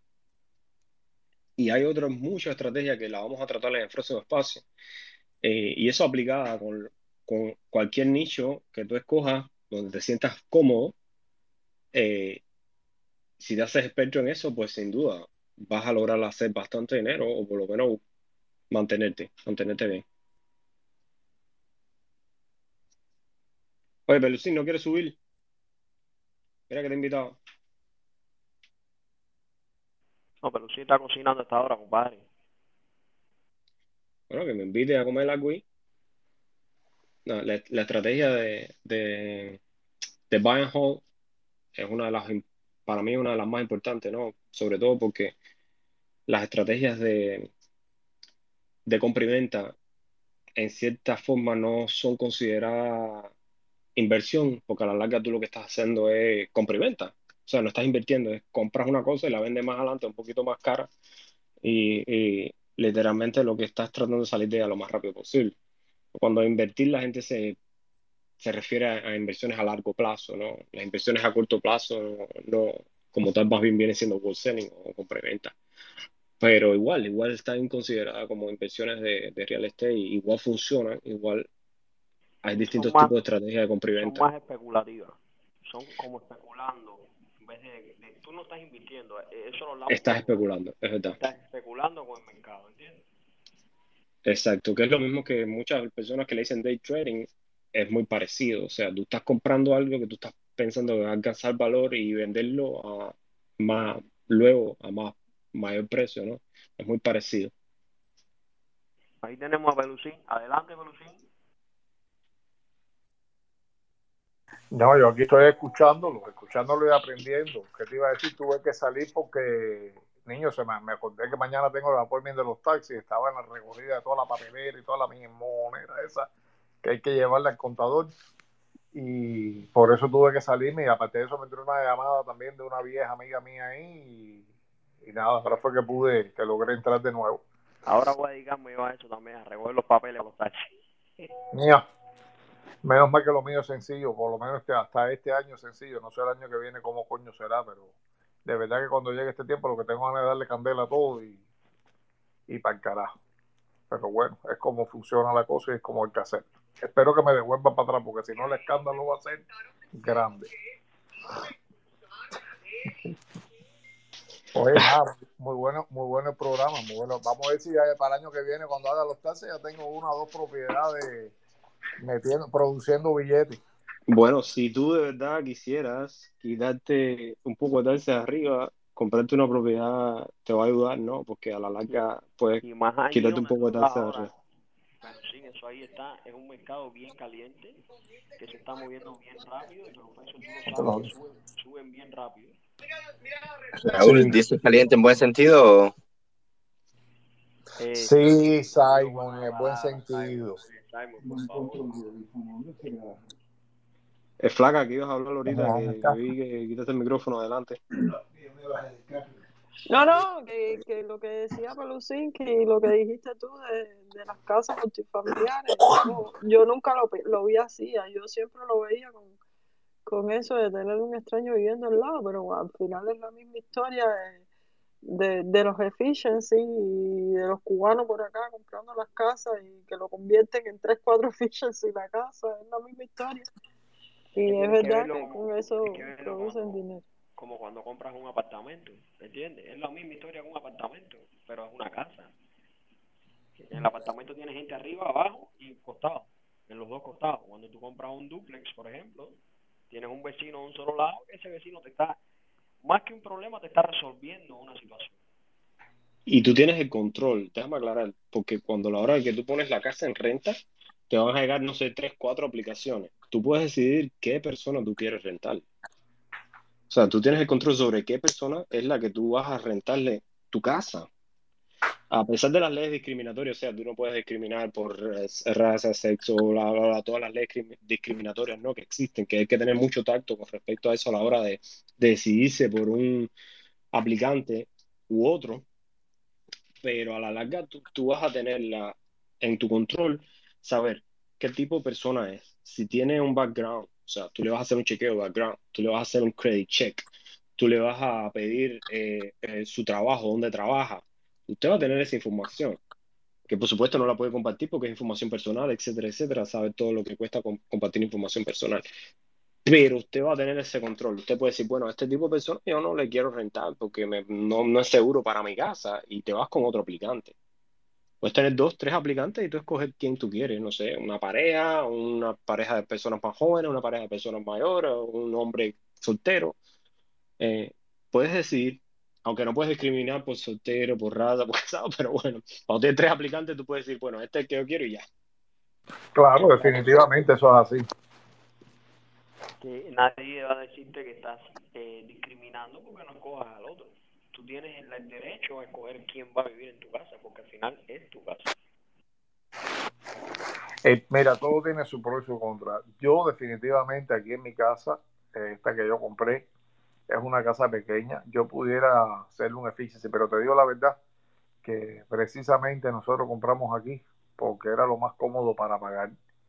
Y si yo puedo, mientras yo pueda evitar meter a alguien, tú sabes, tener que hacer un efficiency para eh, lo mismo ayudar a pagar el mortgage o lo que sea, lo voy a evitar, porque es muy rico, no es menos cierto que sí es muy buena la libertad económica, pero es de pinga también, y me perdonan la frase los que no me conocen, porque no lleva otra, tener a alguien metido en la casa, tú sabes, o anexo a tu casa, y los problemas, y la jodedera, y el tiquitiqui, y ya yo estoy viejo y soy un poco más majadero, en ese sentido, ¿tú me entiendes?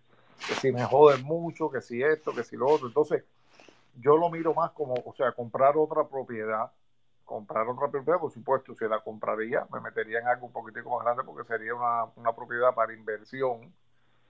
Y si le agregaría un efficiency, rentaría la casa y le haría un efficiency, rentaría las dos cosas. ¿Tú me entiendes? Definitivamente sí. Así sí, pero aquí en mi casa, mm, mm, mm, nananina jabón candado. Esto es mío.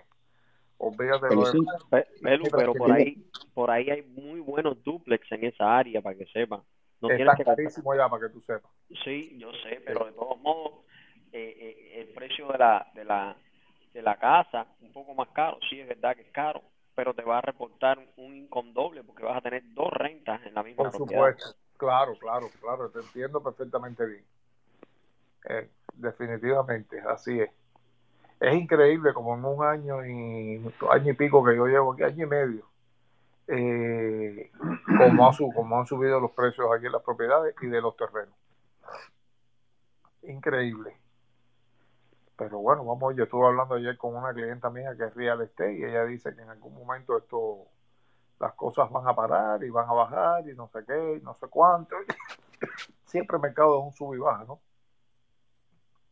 Es un ciclo. Todo el, el mercado de real estate, señores, después, tengo que buscar la, la, la gráfica, pero el mercado de real estate históricamente nunca ha, a ver, vamos a decir nunca, la mayoría de las veces se mantiene subiendo. O sea, baja uno, dos, tres años, pero con la misma así, con impulso y sube y sube y sube y sube. O sea, exponencialmente se ha mantenido subiendo. Si algo raro pasa, es algo histórico, algo que nunca antes ha pasado en el, en el mercado de real estate. Eh, si quieres después, a ver si me lo encuentro, lo- los gráficos históricos, busquen en Google en los, los gráficos históricos de real estate, desde que empezó hasta hoy en día, ves que es una curva exponencial. No, ha tenido Simon, su, sus tienes and que tener en consideración que el valor del dinero también se va, eh, o sea, el valor, el dinero eh, pierde valor. Y eso hace que la propiedad cueste más dinero, pero no es el valor, o sea, el precio, sino el valor del dinero el que está perdiendo, ¿eh?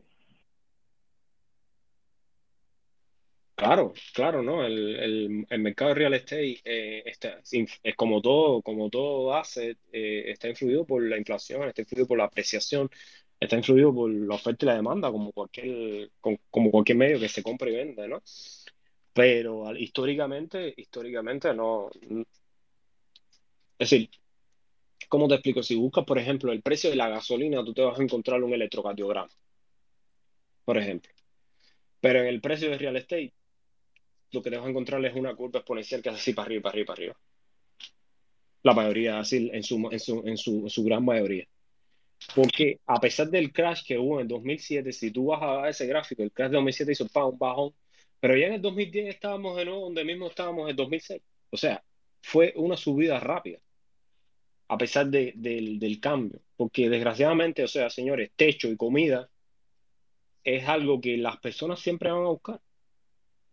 Un, un, un negocio de lo que es comida y un negocio de real estate siempre van a tener demanda. Y el, de, y el negocio de la funeraria también. Siempre va a tener Y el, por supuesto, el negocio de los funerarios y los sepultureros. Eso sí es verdad. A no ser que lleguemos a un punto que dejemos a la gente tirar en las calles, pero bueno, ojalá y nunca lleguemos a ese punto. Oye, les tengo una pregunta. ¿Hay algún, hay algún tiempo que le es más conveniente a una persona de alquilar una casa o siempre la meta debe ser comprar una casa o una propiedad? Buena pregunta, buena pregunta, Simon. Um, comprar cuando el mercado está abajo no es un, no es un mérito. O sea, como, es como que dice el, el cuento que todo el mundo es un es experto cuando el mercado está happy, ¿no? Todo el mundo es un buen pescador cuando la marea está revuelta. No recuerdo, no recuerdo ahora cómo se dice el dicho. Eh, lo, lo importante es ser un buen negociante cuando la marea está normal, o sea, un buen pescador cuando, cuando todo está normal. Pero cuando cualquiera tira ahí para allá un, un anzuelo sin carnar y coge algo, pues eso no es ser buen pescador. Ser buen pescador es serlo incluso cuando está mala la marea. Y lo mismo pasa en, el, en, en real estate. Si tú eres un buen negociante, tú compras en, cuando el negocio está para arriba, cuando el, cuando el mercado está abajo, cuando el mercado está arriba, cuando el mercado está intermedio, tú siempre vas a comprar. También vas a vender. Hay, hay puntos en mercado donde es mejor vender que comprar. Es una realidad. Ahora mismo Miami, Austin, la mayoría de los mercados más calientes de, de Estados Unidos están, son seller market, son mercados para vender, no son mercados para comprar. Pero incluso hay personas que están haciendo dinero comprando, o sea, que existe la posibilidad de todavía de comprar. Lo que hay, lo que hay es que buscar bien. Adelante, Joaquín, y bienvenido, gracias por estar por acá. Dime qué, coño, está bueno esto, se están, Sí, cada día está, cada día está creciendo, creciendo más gente. Mira, tengo a mi socio Raúl, Raúl, mi socio, amigo mío, Ya lo está cariño, manejando ahora. Respeto, respeto y, cariño para usted. Óyeme, sí, Simon, hay momentos que es más conveniente rentar que comprar, sobre todo cuando tú estás por cuestiones de trabajo. Eh, yo conozco mucha gente que trabaja en mi compañía, que la base central de mi compañía está en Houston, Texas. Y entonces a ellos les es más factible venir aquí a la Florida, rentar por dos años o liciar por dos años, y su casa todavía se mantiene en Texas, en, cualquier parte de donde ellos sean transferidos aquí a la Florida. Sí, sí, sí, hay muchos casos que es más conveniente rentar que comprar.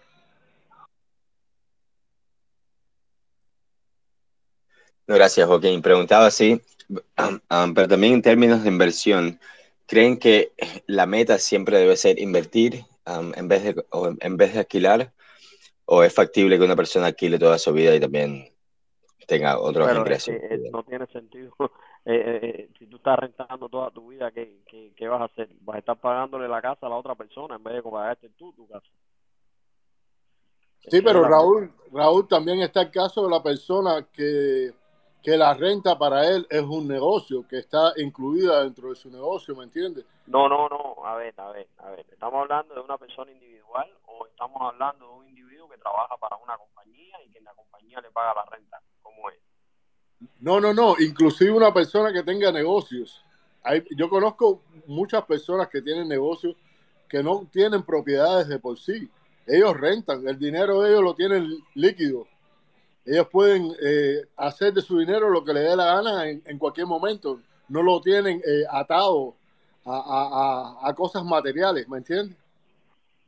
Bueno, si tú no quieres, si tú no quieres, digamos, eh, que tu nombre saque en ningún lugar como inversionista o algo así, bueno, está bien. Pero siempre ten en cuenta que el dinero se devalúa y la propiedad mantiene un valor. Entonces, eh, yo sé lo que tú estás diciendo y te entiendo perfectamente bien, pero desde el punto de vista, ah, digamos, eh, ¿cómo ponerlo? Eh, desde el punto de vista económico, individual de la persona, estás pagando, es como estás pagando un carro, un lease, el mismo lease del mismo carro durante 30 años. ¿Me entiendes? Eh, eh, no tiene lógica. Digamos que lo ideal sería, bueno, sí, yo tengo que mudarme y no puedo estar, no puedo estar comprando, pero si tú tienes el dinero líquido, y Joaquín se nos fue, si tienes el dinero líquido, no sé si me escuchas, Joaquín, si tienes el dinero líquido... Sí, te escuchamos. Eh, si tienes el dinero líquido, lo mejor sería, digamos, invertirlo en una propiedad que tú puedes declararlo como tu home, como tu casa eh, principal y luego tú puedes rentar en otros lugares. Inclusive para el hecho de las compañías, cuando tú vas a declarar los taxes, si tú declaras una renta, que tú estás rentado en un lugar, pero declaras el el, el home, el, el, el propio, como la, la casa principal, esa casa principal también tiene sus ventajas como para la hora de los impuestos. So, todo, todo tiene su cosa, pero como quiera que sea, como quiera que sea, eh, rentar durante toda tu vida es como tirar el dinero toda tu vida, porque nunca vas a ser el dueño de la casa. No vas a tener responsabilidades, pero no vas a tener nunca nada tampoco, que es el tema. Bueno, para mí te digo algo, yo no soy un erudito en la materia, ni mucho menos, ni soy real ni nada, pero la lógica te lo dice. O sea, una casa, una inversión en una casa eh, es una cuenta de ahorro. Porque, ¿qué es lo que pasa? Eso, aunque, aunque no la cojas para negocio, es tu casa, pero tú estás pagando para ti. Si el día de mañana tú, si, si el día de mañana tú la quieres vender, por ejemplo, te retiraste, te, qué sé yo, qué sé cuánto, y quieres comprarte un apartamento de un cuarto porque ya no vas a trabajar, tú sabes, te reduciste, que es normalmente lo que la gente hace, porque el que tiene hijos, los hijos se van para el carajo y vuelan, ¿tú me entiendes? Entonces, pues buscas una cosa más pequeña, no tienes necesidad de tener tampoco un casero tan grande, tienes tu dinero ahí o parte de tu dinero, tienes una inversión, definitivamente la tienes, ¿tú me entiendes? No que si estás pagando renta, estás botando tu dinero miserablemente, tirándolo en un, cubo o en un tubo, porque eh, ¿qué, te queda? Nada. Y siempre tienes el corazón en la boca de que el dueño te diga, tum, turum, tum, tienes un mes para mudarte. O sea, eso se da también. A mí me pasó. Ahora, menos mal que yo había comprado esta casa y, la, donde yo rentaba en Miami la pusieron en venta y me dieron un mes para irme. Que ya, o sea, me dieron un mes, yo podía haberme quedado más, ¿no? Pero, pero realmente ya yo estaba loco por largarme de allí también. Entonces, ya yo había comprado, ya yo había traído muebles para acá, o sea, que silenciosamente yo me fui preparando y todo salió tranquilo, pero no, no. Eh, la renta definitivamente estás dándole tu dinero a otro. Y responsabilidades siempre vas a tener, porque quieras o no quieras, eso de que no, porque si no, si rento no tengo responsabilidad, ok, tú vives en un edificio. Y es verdad, lo que le pasa al apartamento por afuera es responsabilidad del edificio, pero cuando te meten un special assessment, te la clavan y te la meten hasta la garganta. Y eso pasa en los edificios muy a menudo, ¿tú me entiendes? Porque se va deteriorando por 25 mil razones. Entonces, no sé, eh, la responsabilidad es, parte de la vida y, y bueno, nada, si tienes que hacerle un arreglo a la casa, se lo haces. Si tienes que comprar un toile nuevo, lo compras, sí. Eh, de todas maneras, no lo estás pagando de la otra manera, se lo estás dando al dueño y el dueño, bueno, se encarga de hacer todos los cambios, los arreglos y toda esa serie de cosas, pero eh, para mí es dinero votado, sinceramente. Sí, te entiendo. Gracias, Pelo. Flaca adelante. Disculpen, flaca adelante. Otra cosa de que le salí huyendo cuando, no sé si me escuchan porque sí, ah, sí, te escuchamos. Eh, otra cosa de la que le salí huyendo también cuando estuve evaluando de comprar casa a, a los departamentos aquí en la Florida es que le, las HOA están por las nubes de 400 y 500 dólares los Homeowner Association, eso. Es decir, que tienes que pagar tu apartamento y además 400 y 500 dólares por, por, por, lo, por todo lo que tiene el condominio a disposición. Realmente los precios están como de locos. A mí me parecía súper excesivo esa cantidad de dinero. Y eso es si no te ponen un special assessment, como dice Simon, que eso entonces te ponen y te dicen, vamos a ¿Y eso reparar. Yo, yo- ah, para reparaciones y esas cosas. No, te estoy vamos- hablando de los nuevos, porque yo dije, no, las casas están muy caras, déjame buscar un apartamento. No, los apartamentos están más eso, pero cuando te pones a ver el resto de los gastos que incluye el apartamento, que no es solo pagar el mortgage del apartamento, sino pagar el hecho, eso mismo, el- Homeowner Association, eh, ahí se iba por encima del precio de una casa. Y es Mira, como dice eso- Pelucín, dinero tirado a la basura, porque eso, Eso es... es. Y cuando tú compras en una asociación, nunca vas a ser dueño totalmente de tu propiedad. Vas a ser dueño del interior, pero la parte de afuera siempre va a ser de la, de la asociación. Y no solo eso, no puedes pintarte el color que tú quieras, no puedes poner, digamos, si tienes algunas regulaciones con las alfombras que se ponen en la puerta, no puedes poner la que tú quieras. Eso es un dolor de cabeza. Yo le no le recomiendo a nadie una asociación sí son muy bonitas, muy estables, que la vida es muy linda y que se vive muy maravillosamente, pero es nada, un problema, realmente un problema. Para todos que no sepan, tal vez las Homeowners Associations que están diciendo las HOA son um, organizaciones privadas que hacen las reglas de, de la administración de, las, de algunas comunidades residenciales, como los condominios, algunas uh, townhouses, etc.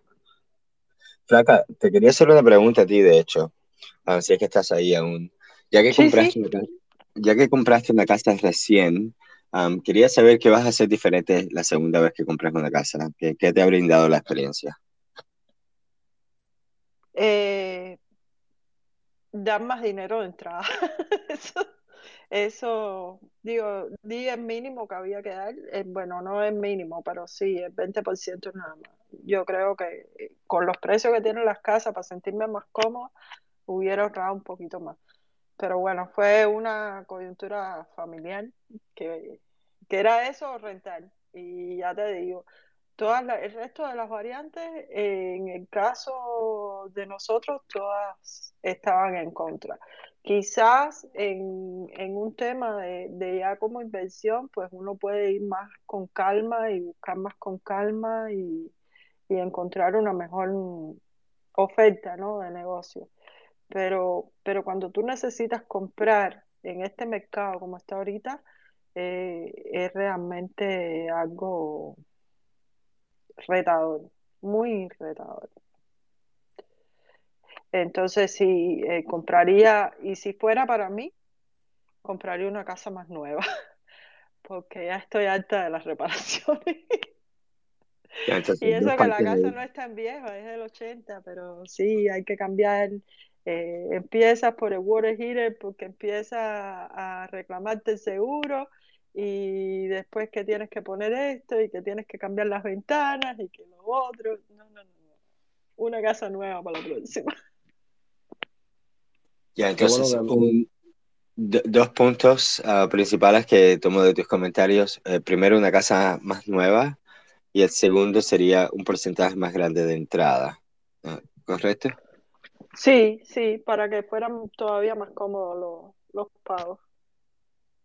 Ya, te dicen los pagos mensuales para que sean un poco menos, ¿no? Sí, Ya, vale, perfecto. Porque también conozco estrategias que algunas personas utilizan, o sea, simplemente, por ejemplo, el 5%, si es que está disponible, lo utilizan. Creo que vamos a tocar eso en el tercero espacio, pero no sé, Adrián, si quieres ah, hablar En algo el sobre cuarto, en el último de financiamiento, ha ido a caer que, que vamos a tocarle el espacio de financiamiento y las opciones que existen, ¿no?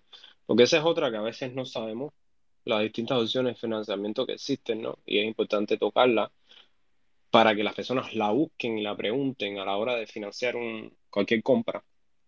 Y hay varias diferencias entre comprar para uno mismo y comprar para invertir.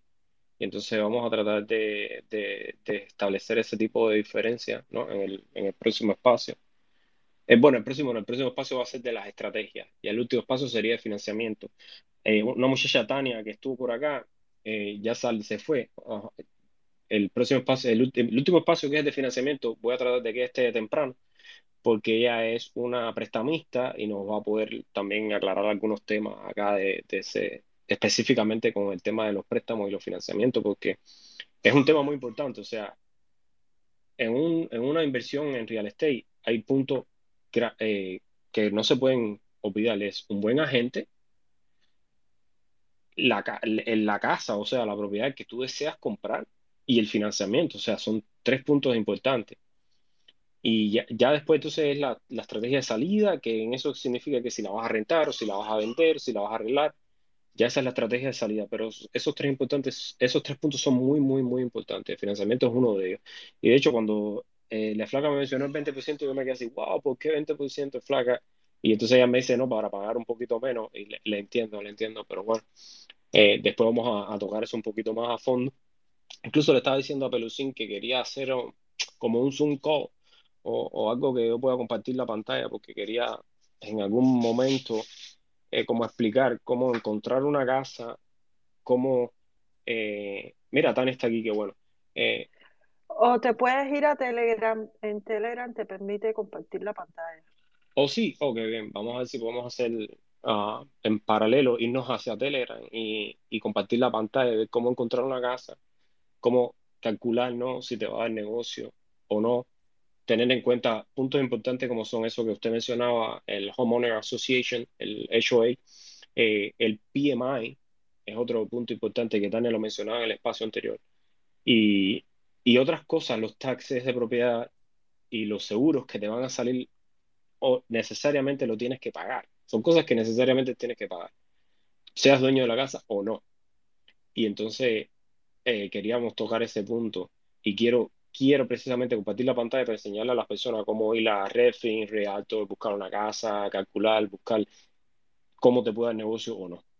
Vamos a ver si, si lo logramos en un, en un quinto espacio o bueno, si lo hacemos en el último espacio, bueno, trataremos de dejar un tiempito y irnos rápido todos a Telegram ahí y compartirlo ahí unos 5 o 10 minuticos acerca de eso. Entonces, eh, Joaquín, le voy a dar el coding. ¿Querías hablar? Por favor, adelante. Espérame, antes de que hable Joaquín, rapidito, no me digas más usted porque me voy a molestar contigo. Está, bien, está bien. Gracias, gracias por la grabación, señor. Gracias. Oye, no diga señora. Corin Face, buenas noches. Oye, eh, mira, eh, yo te voy a decir una cosa. Eh, eh voy a hablar con, con, con, pausa porque no quiero oír sentimientos. Me voy a referir al, al caso mío personal. Ok. cuando tú vienes a este país con cierta edad, tu, tu sueño es eh, tener una propiedad y pagar las cosas. Estoy hablando en el caso mío personal.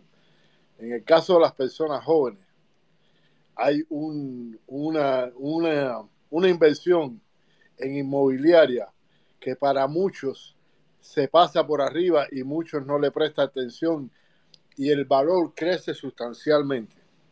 Lo que pasa que hay que tener eh, aparte de buen crédito, buenas condiciones, el down payment y todas esas cosas, hay que tener un factor de riesgo un poquito más grande, que es la inversión en inmobiliaria de negocios.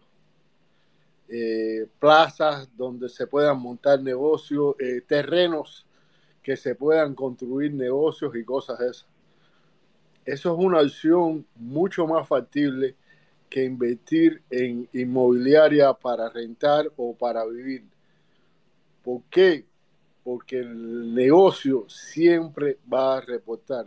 Cuando tú, tú eres dueño de una plaza, por ejemplo, compraste un terreno y montaste una plaza en una zona comercial, tú vas a tener varias unidades y cada una de ellas va a tener diferente precio. y esto vino a colación porque yo tengo eh, varios clientes que hoy por hoy eh, están enfrentando esa, esa, esa necesidad o se tienen que mudar de la plaza donde está porque la renta la ha subido mucho, o se tienen que ver en la obligación de comprar la plaza. Así que eso es una opción muy factible y no crean que no está muy lejos del alcance. Eh, también conozco personas que han convertido las casas, porque da la casualidad que las casas están cerca de una zona comercial o avenidas, etcétera, y la han convertido en, en, en, storage facilities, que eso es otra opción también.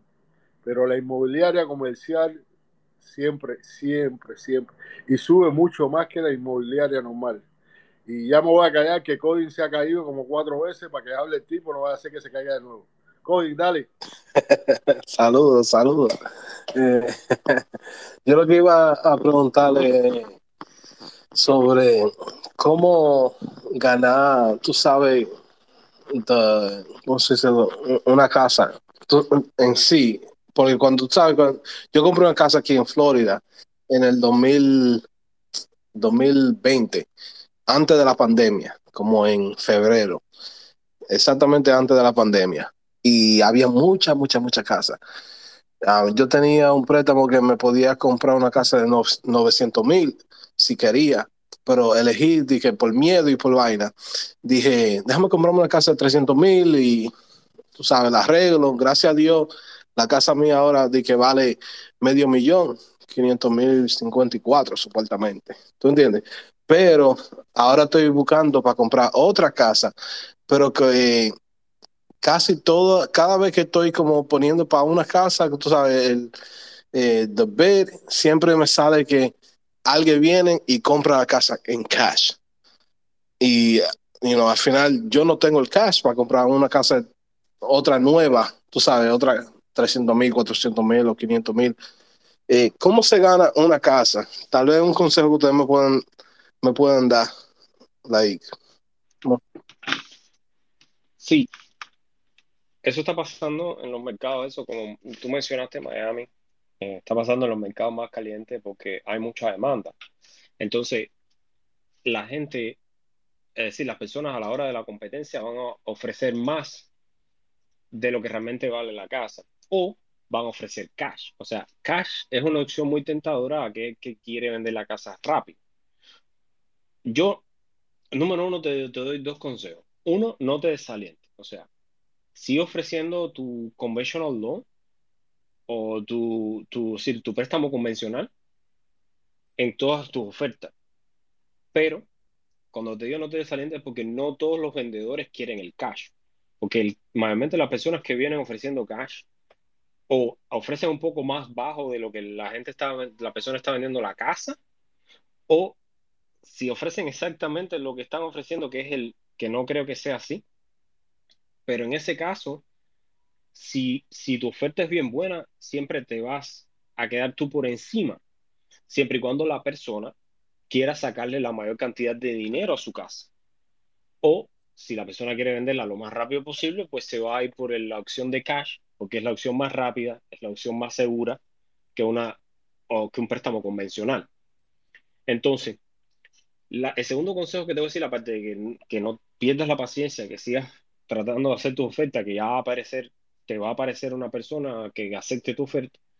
Y es que en estos mercados que son muy, muy, muy, muy calientes, vas a tener que siempre ofrecer un poquito más por encima de lo que las personas están pidiendo, si de verdad quieres ganar la oferta. No sé, por ejemplo, la persona está pidiendo 400 mil, bueno, tú ofrecer 415, 420, 450, hasta donde usted pueda. O sea, porque yo no conozco sus finanzas, no sé hasta dónde usted puede ofrecer. Y luego, a partir de lo, de lo, del, de que ya cuando entres en contrato, bueno, entonces hacer tu inspección, tus negociaciones, a lo mejor te baja un poquito más. Pero eso es en ese tipo de mercados que es más fuerte.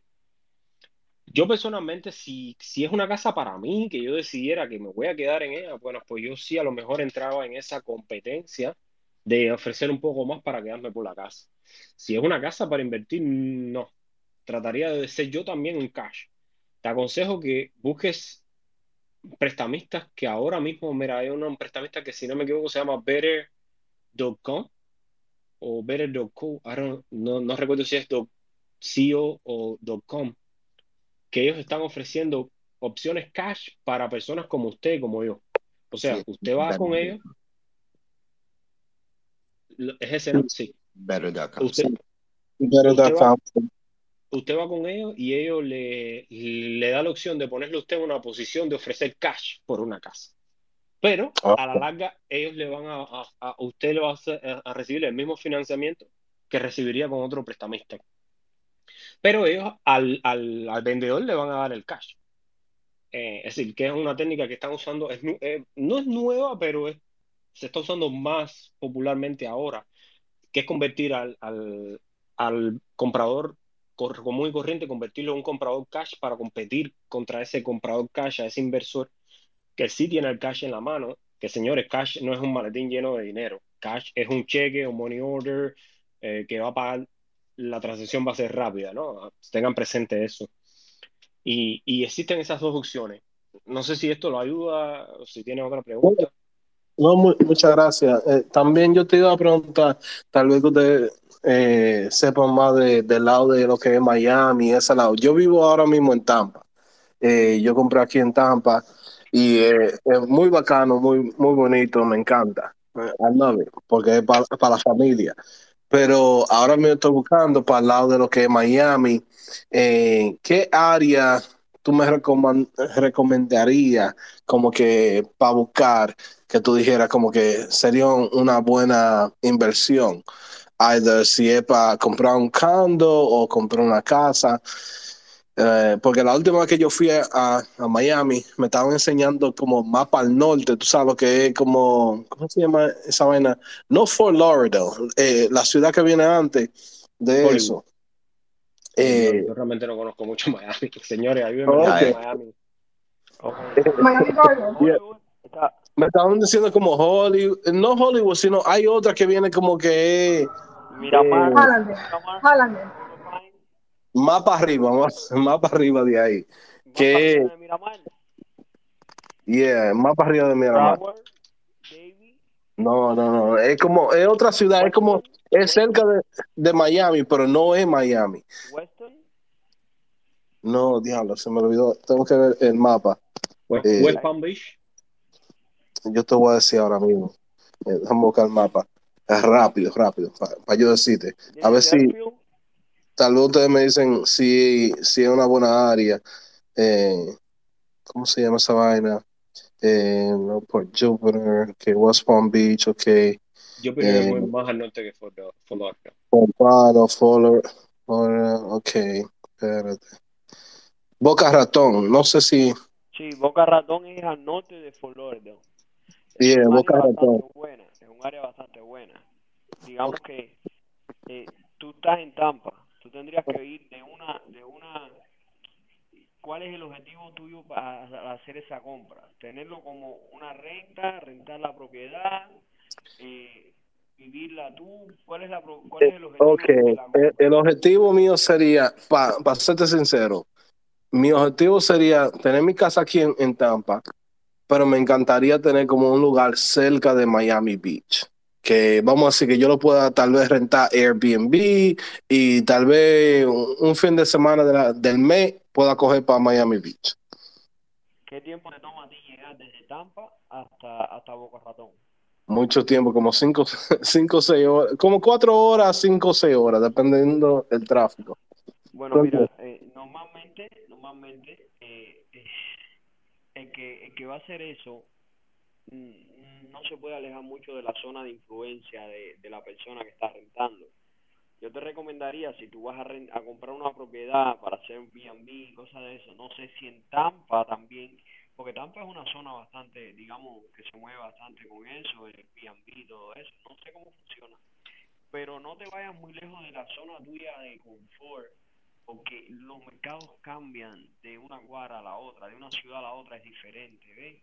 Entonces, a lo mejor lo que está bien para ti en Tampa no está bien en, en otro lugar.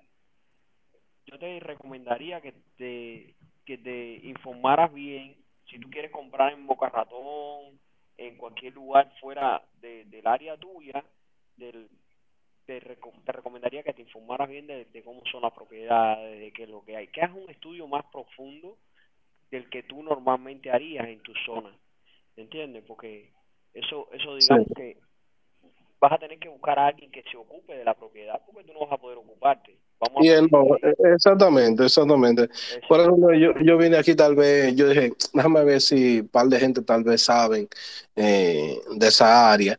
Tú sabes, una pregunta, una pregunta nada más, tú entiendes, pero en, en sí yo sé que yo estoy buscando algo para esa área, para yo poder ir, tú sabes, una vez al mes, dos veces al mes, eh, coger para allá, para Miami, porque me encanta Miami, pero no creo que es un lugar para yo criar a los hijos míos. Entonces, ¿tú entiendes?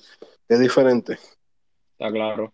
No, gracias, gracias por preguntar. La verdad es que la idea es esa. La idea es que es preguntar e investigar, reunirse con, con inversores que, que inviertan en el área. Si busca ver si hay algún club desde COVID, la mayoría de estos encuentros se están haciendo online que creo que la mayoría, incluso aunque no vivas en el área, vas a poder acceder al, al, al evento porque se hacen online.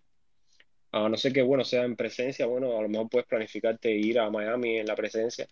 Eh, con respecto a Airbnb, no conozco las reglas de Airbnb en Miami, pero te aconsejo, o sea, como un consejo personal, recuerda, no somos, aquí no somos profesionales. Como no, consejo claro, personal, claro. te aconsejo que busques bien, primero encuentres a alguien que haga Airbnb. Y segundo, las reglas de Airbnb por localidad son muy, muy, muy diferentes y son estrictas en algunas localidades, porque por ejemplo en, localidades hoteleras que le hacen competencia a los hoteles, son más estrictas que en otras localidades. Que para, por ejemplo, yo conozco aquí en, en- en la zona donde yo vivo, eh, Airbnb solo lo puedes hacer en tu primary home. Si no es tu primary home, o sea, tu casa donde tú vas a vivir, no te dejan hacer Airbnb. Por lo tanto, eh, eso es una limitación para Yeah. hacer Airbnb.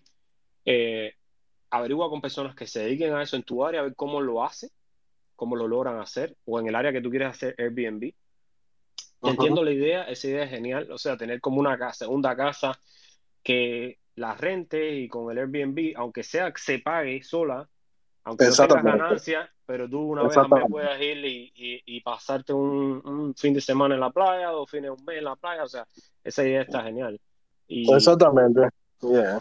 entonces mis consejos esos, son esos que, que, ¿Y que no has te, que te dije. buscar un poquito más hacia el área de la costa oeste, de la costa oeste, allí por, ¿cómo se llama la playa esta que está ahí arriba? Entre, wow, Sarasota, para allá, para Sarasota. Sarasota, exacto, Sarasota es una zona muy buena.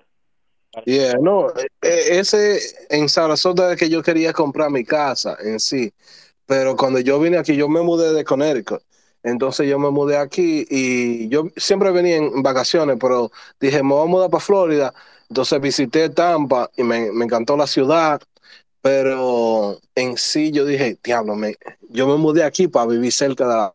¿Tú entiendes? Entonces, cuando ya yo me mudo aquí, tengo mi piscina, tengo toda mi vaina.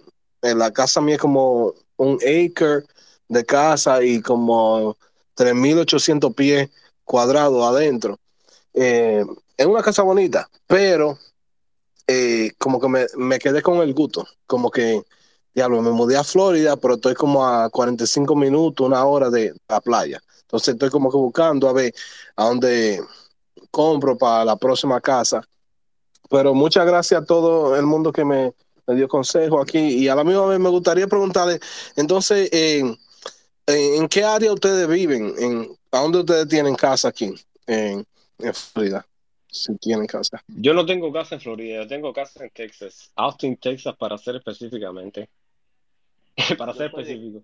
Kendall, yo estoy en Kendall.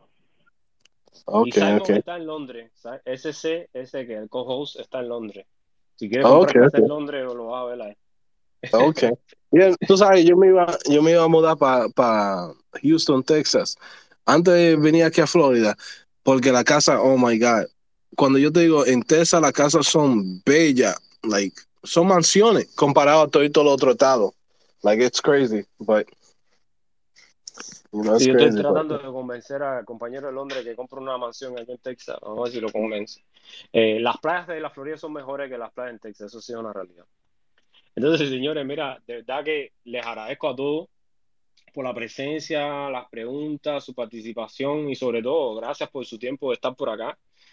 La verdad es que, ya hemos ya llevamos ya más de dos horas aquí hablando un poco y, aunque a mí me encanta el tema me, me, metería toda la noche hablando de esto, pues desgraciadamente tenemos que dar un final. El espacio que viene, sin duda, lo invitamos. Va a ser la tercera parte. Esta tercera parte vamos a hablar de las distintas estrategias, eh, que también es, es decir, tenemos que hacer una compilación de todo y cuando lleguemos a ese, espérense un momentito que me Adrián y Simon, eh, les voy a enviar el link porque no sé si querrán hablar sobre cómo eh, hacer, eh, digamos, adquirir en cash, para comprar en cash, pero les voy a mandar el link para que lo tengan y puedan, digamos, eh, discutirlo entre ustedes y hacer una presentación un poquito más adelante, porque, mira, eso mismo de, de, coding que está, que está preguntando, hay varias cosas que tiene que tener en consideración, que como por ejemplo, el appraisal del banco es el que da el, pre, el, el, el valor de la casa y el precio lo da el mercado. Entonces, eh, ¿cuál es el, el, el, el monto del préstamo del banco? ¿Qué cantidad tiene él disponible para dar cash? ¿Qué cantidad de dinero por encima de la oferta tiene que hacer para poder, digamos, eh, tener mejores mejores resultados a la hora de hacer la puja o el bet por la casa. Todas esas cosas varían de acuerdo a la, al, digamos, a, a la cantidad de dinero disponible y a todas esas cosas. Muchos factores que te afectan en ese aspecto. Yo, yo te diría que si tienes algo de cash, lo reserves para ese ese último empujón, ese último push para que para que las cosas te salgan, porque si digamos que llegas a hacer el bet por la casa y encuentras que siempre están poniendo cinco mil, diez mil, quince mil dólares por encima del tuyo, siempre vas a quedarte atrás. Entonces, aguántate un poquitico, dale, dale, ponle un poco de presión, pero deja la última presión para el final, para llegar con el cash ya y decirle, mira, yo tengo este cash. Eso, eso sería, tú sabes, un- y como hizo la flaca, ponerle presión al vendedor. La flaca, la flaca tiene mucha experiencia en esa, la flaca fue y se le metió en la casa. No, que me dijeron no, que eso era no me voy de ilegal. aquí, no me voy No, de aquí, no me voy de aquí hasta que no me venda la casa. Y, no, que ya me dijeron que eso era ilegal. Yo no me meto, yo no, yo no, no vuelvo a repetir eso, Raúl. No lo repito más. No, Además, me dijiste señora, también estoy molesta contigo. No, discúlpame, flaquita, discúlpame. Pues sí, Raúl, vamos a... El tema que viene va a ser de la estrategia, ¿no? La estrategia que vamos a tocar es, es hold, em, las distintas técnicas, ¿no? Para, para usar en dependencia de la- del nicho que escoja. Y el último va a ser el financiamiento. Lo dejamos a último porque sé que es, para, de todo es uno de los temas más importantes que más nos choca. Y en ahí vamos a tocar eso que dijiste del cash. Vamos a tocar los dinero duro, que serían los hard money lenders, que son las personas que prestan ese cash. Esa es la última opción cuando no puedes conseguir otra manera de conseguir el cash, ¿no? Y vamos a tocar todos esos temas y verdad que, que, los invito a todos a que vengan, el que viene que, y el otro más arriba. Recuerden, señores, este espacio lo hacemos todos los martes y sería el martes que viene el próximo espacio. Y el martes que viene el otro más arriba, vamos a seguir continuando, vamos a continuar con esta serie de bienes raíces. Así que están de más bien- bienvenidos para discutir esos temas, Raúl, sin duda, son temas muy importantes, son temas muy específicos. Acuérdense que no estamos tratando, no podemos abarcar todo, todo, todo en estos espacios porque es muy amplio, pero a la hora de las preguntas, estos debates, pues nos podemos meter lo más profundo que, que querramos, sin duda, y pueden hacer todas las preguntas, y si no las tengo, bueno, pues las buscamos entre todos juntos por acá. Y, y bueno, como siempre, el espacio va a quedar grabado para el que no pudo asistir, el que quiere escuchar de nuevo, ahí, ahí lo tienen. Y, y nada, gracias a todos y nos vemos en el próximo martes. Un saludo y espero que disfruten la semana. Tienes que y editar, de nuevo, tienes que gracias. editar el programa en la parte que le dijiste usted a la flaca, para que sepan. Gracias, chicos. Ustedes saben que soy su fan. Gracias a todos ustedes también. Raúl, gracias por lo que hacen. Raúl, si puedes mandar ese documento sería bueno de todas maneras. Y gracias a todos también por estar con nosotros. Muchas gracias, muchachos. Muy Gracias, buen, gracias a muy buen espacio. Voy a venir aquí todos los martes. Dale, adelante, Godin, que a veces hablamos de lo mismo de bolsa de valores que de real estate, tratamos de traer esos conocimientos a la comunidad latina. Un abrazo. Bienvenido. Buenas noches. Buenas noches tengan todos.